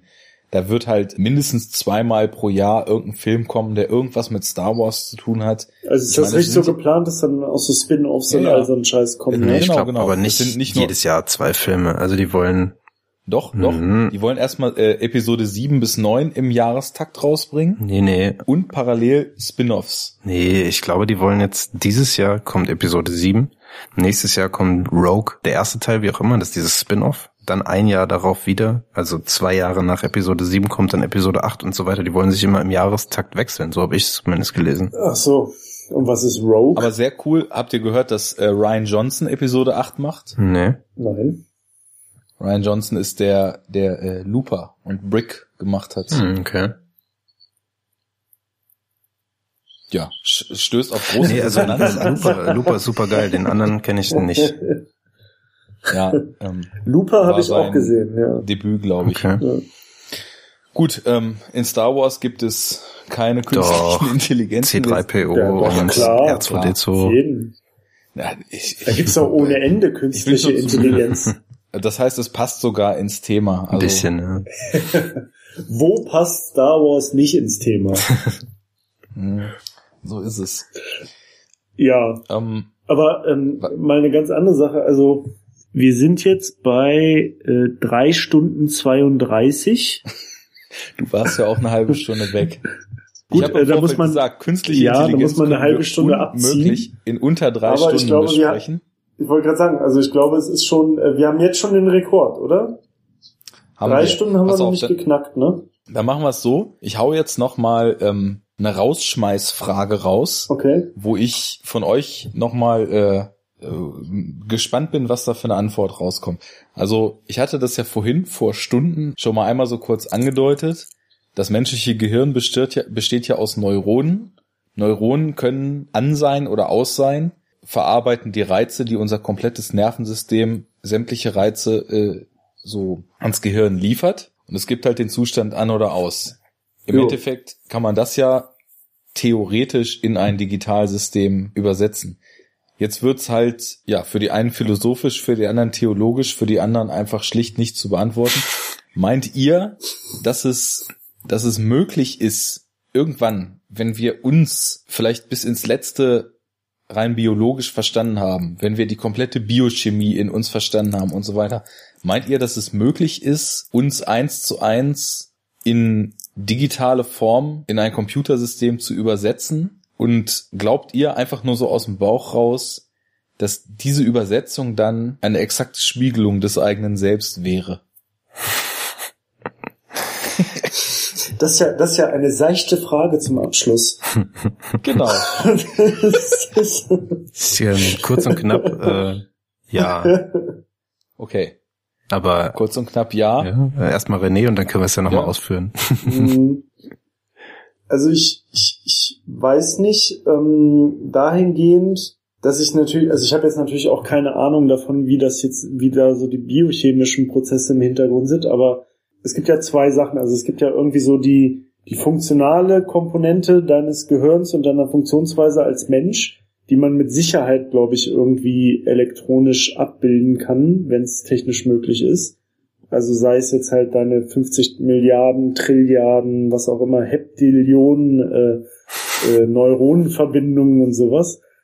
Aber ähm, es gibt ja dann halt auch noch den Punkt so so Erfahrungen und sowas, ne? Und so Erlebnisse und so. Und ich weiß jetzt halt nicht, ob man sagen kann, dass die äh, sich darin auch widerspiegeln, also in deinen Neuronenverbindungen und so, dass es letztendlich irgendwie darauf ähm, zu reduzieren ist, wenn man das bis ins Letzte verstanden hat. Also was du halt für individuelle Erfahrungen in deinem Leben gemacht hast und emotionale Geschichten und all sowas. Ähm, das weiß ich halt jetzt nicht. Ne? So intuitiv fühlt es sich jetzt nicht danach an, aber wie gesagt, also ich, ich habe way zu wenig äh, Plan von solchen Sachen, um da irgendeine Aussage zu treffen. Ach, also da streiten sich halt auch Aber- äh, Leute, Leute drum, die den Plan davon haben. Und das ist halt genau äh, der Gegensatz. Also wenn wir jetzt Ja, ganz blöd gesagt, das ist der Gegensatz von, von Chappie und von Ghost in the Shell, ne? Also in Chappie wird ein Bewusstsein, was einen Menschen simuliert, völlig äh, isoliert betrachtet in ein System, was, was dieses Bewusstsein verarbeiten kann, injiziert und es steht, entsteht etwas, was menschenähnliche Züge hat und was auch Erfahrung ansammelt. Und in Ghost in the Shell ist ja ganz klar die Aussage, der Mensch funktioniert nicht ohne dieses gewisse Etwas. Da wird es halt Ghost genannt. Es wird auch häufig als Seele bezeichnet oder das, das driftet immer so ins Esoterische ab, da stehe ich nicht so drauf, aber das, das ist halt die grundlegende Frage. Ob man, und da, da kann auch keine Wissenschaft bis jetzt eine Antwort drauf geben. Da kann, da kannst du halt einfach nur sagen, ich denke wissenschaftlich, also ich behaupte nein oder ich denke theologisch oder irgendwas dazwischen und behaupte ja. Gibt es sowas? Gibt es irgendwas, was den Menschen zu mehr macht als äh, Verschaltung von Zellen, die halt irgendwie auch nur diskrete Werte speichern, so wie es eine Festplatte macht? Sind unsere Erinnerungen vielleicht auch nur auf einer komplexeren Art und Weise das, was eine Festplatte macht, ne? Mhm. Aber das, ja. ist, das ist auch nichts, wo wir jetzt eine Antwort drauf liefern Eben. können. Das ist also nur was. Das, Aber man kann dazu, glaube ich, trotzdem sagen, was man irgendwie denkt. Also grundsätzlich, ich meine, klar, man kann das jetzt nicht bis aufs Kleinste irgendwie auseinanderfriemeln und sagen, okay, es ist so, so, so, also kann das nicht sein oder kann doch sein, wie auch immer. Aber ich glaube, grundsätzlichen Gedanken dazu kann man schon haben. Und, äh, ja, klar. und genau der ist es, auf den ich hinaus wollte. Einfach nur aus dem Bauch. Ich denke schon oder ich denke nicht. Und ich glaube, da würdet ihr dann beide schon sagen, kann man sich schon vorstellen irgendwie, ne? Also bei dir war ja klares Ja, Fabi, aber ja, nee, du hast ausgeholt. Ja, ja, aber ich denke auch, ja. Letztendlich, also ich, ich glaube, irgendwann ist technisch sowieso alles möglich. Irgendwie, irgendwann gibt's Beam. Hm. das wird der, genau. das wird der Shit. iBeam. Jetzt dann als Feature von genau. der Apple Watch. iBeam. Ich wollte es gerade sagen. Feature von der Apple Watch. iBeam, ja. Ja, alles klar. Ich gehe mhm. da auch mit einem Jahr mit. Dann lass uns doch den Sack zumachen für heute. Ähm, aber dazu wollte ich noch sagen, kurze Empfehlung. So. Äh, also wie gesagt, der Film Chappie, ne, kann ich sowieso generell empfehlen. Also ist auf jeden Fall nicht schlimm, den zu gucken. Und wenn man gerade, äh, also gerade diese äh, Bewusstseinsfrage und ob man das irgendwie digital abbilden kann und so, spielt da eine große Rolle, ohne jetzt spoilern zu wollen und äh, wird in einem sehr grandiosen gelungenen Twist, wie ich finde, zum Sch Schluss thematisiert. Also wenn einen genau das interessiert, äh, kann man mal gucken. Sehr schön. Dann schließe ich auch nochmal ab, weil ja zweiter Aufhänger Ex Machina war. Also während Chappie dann wahrscheinlich auch so die teilweise bisschen over the top und bisschen Action-Variante äh, darstellt und sich auch noch mehr mit dem Einfluss des Menschen auf das geschaffene Wesen und der Verantwortung, die daraus entsteht, betrifft, äh, be be befasst, meine ich, ist Ex Machina eher so die, die sehr, sehr überlegte und weitsichtige äh, Behandlung dieses Themas künstliche Intelligenz, was halt viel, viel mehr noch wahrscheinlich die, diese Fragen und diese generelle Auffassung des Themas so in Vordergrund stellt und mit dem Zuschauer auch ein schönes Verwirrspiel und ein schönes zum, zum Mitdenken aufforderndes äh, Spiel spielt, wo man sich eigentlich konstant selber hinterfragen muss, wie man zu diesen Themen steht. Deswegen Ex Machina auch absolute Empfehlung für jeden, der auch nur im entferntesten äh, an diesen Themen Interesse hat. Ja. Mhm. Ja, gut. Mhm. Gut. Gut. Gut. Dann sagen wir mal, ähm, erstmal Fabi, vielen Dank. Ja, genau. Ich hatte das Gefühl, du kamst zwischendurch nicht so ganz zu Wort, was bei uns zwei Kasper natürlich auch äh, erstmal schwierig ist, aber äh, trotzdem yeah, aber ich, perfekt integriert. Genau, würde Danke. ich auch sagen. Ja. Substanzielles Und, äh, beigetragen. Das freut mich. Ich hoffe, es hat dir auch ein wenig Spaß Durchaus, gemacht. Ja. Äh, wir machen das bestimmt auch irgendwann nochmal. Äh, hat, hat Spaß und, gemacht und ich musste halt meinen Nikotinreiz relativ lange unterdrücken. Dem werde ich gleich frönen. Ja, okay. Wir können auch beim nächsten Mal äh, ein, zwei Pausen mehr machen. Dann, ähm, wir, ja, oder wir machen beim nächsten Mal dann halt einfach endlich mal die Rauchen und Saufen äh. Ne? genau. Wir gehen dann Whisky trinken und Fabi geht rauchen und Whisky trinken. Ja, sehr gut. Okay, ähm, auch wenn das jetzt nichts konkret mit Film zu tun hat, wo kann man im Internet irgendwas von dir finden, was du so treibst? Soundcloud gibt's Soundcloud ja. Ne? gibt's ja. Ähm, ach Gott, ey. Lawless One, glaube Ja, ich glaube ne? schon Lawless minus eins. Ja. Okay. Lawless minus eins. Da kann man den einen oder anderen ja, auch, also insofern mhm. doch wieder der Filmlink. Äh, da sind ja auch Tracks drauf, wo du unter anderem aus Blade Runner gesampelt hast. Ja, das sind so die, die obligatorischen Samples, die man sich dann immer mal noch so zusammensammelt, weil es auch geil sind. Ja. Aber ja. Gut, aber also äh, dystopisch Science Fiction. So schließt sich der Kreis. Genau. Uns hingegen so findet man äh, pri ja, uns hingegen findet man primär auf enoughtalk.de. Wir würden uns sehr freuen, äh, wenn zu mhm. diesem, ja, wie sich gezeigt hat, äh, in unserer erst sehr chaotischen und gegen Ende dann, finde ich, sehr flowigen äh, Diskussion der Themen doch äh, vielschichtigen Komplex, äh, wenn da die eine oder andere Meinung nochmal dargelassen wird. Falls irgendjemand schafft, dieses Mammut-Ding hier bis Ende durchzuhören. wenn nicht, dann äh, disst uns und haut uns äh, tiefgehende Beleidigungen um die Ohren. Voll in die Fresse, virtuell in die Fresse. Genau. Mhm. Wer am Ball bleiben will, kann uns dort äh, natürlich die Feeds abonnieren, kann E-Mail-Benachrichtigungen äh, aktivieren, um auf neue Posts aufmerksam gemacht zu werden. Kann uns auf Twitter auf enoughtalk-de folgen oder, oder unsere Facebook-Seite Oder auf unserer liken. super krass gepflegten Facebook-Seite liken. Genau.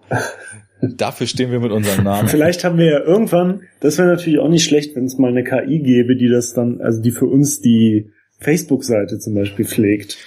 Ja, aber zu der müssen wir dann nett sein, weil sonst wird sie gegen uns rebellieren und einfach alles löschen, was wir online haben. Genau, und uns als Bedrohung Aus ansehen. Frustration. Virtuell, unsere virtuelle Präsenz. und sich gegen ihren Schöpfer erheben. Okay. Dann sage ich äh, als Abschluss einfach nochmal in den Raum, I've seen things you people wouldn't believe. Time to die. Ade. Ciao. Tschüss, tschüss.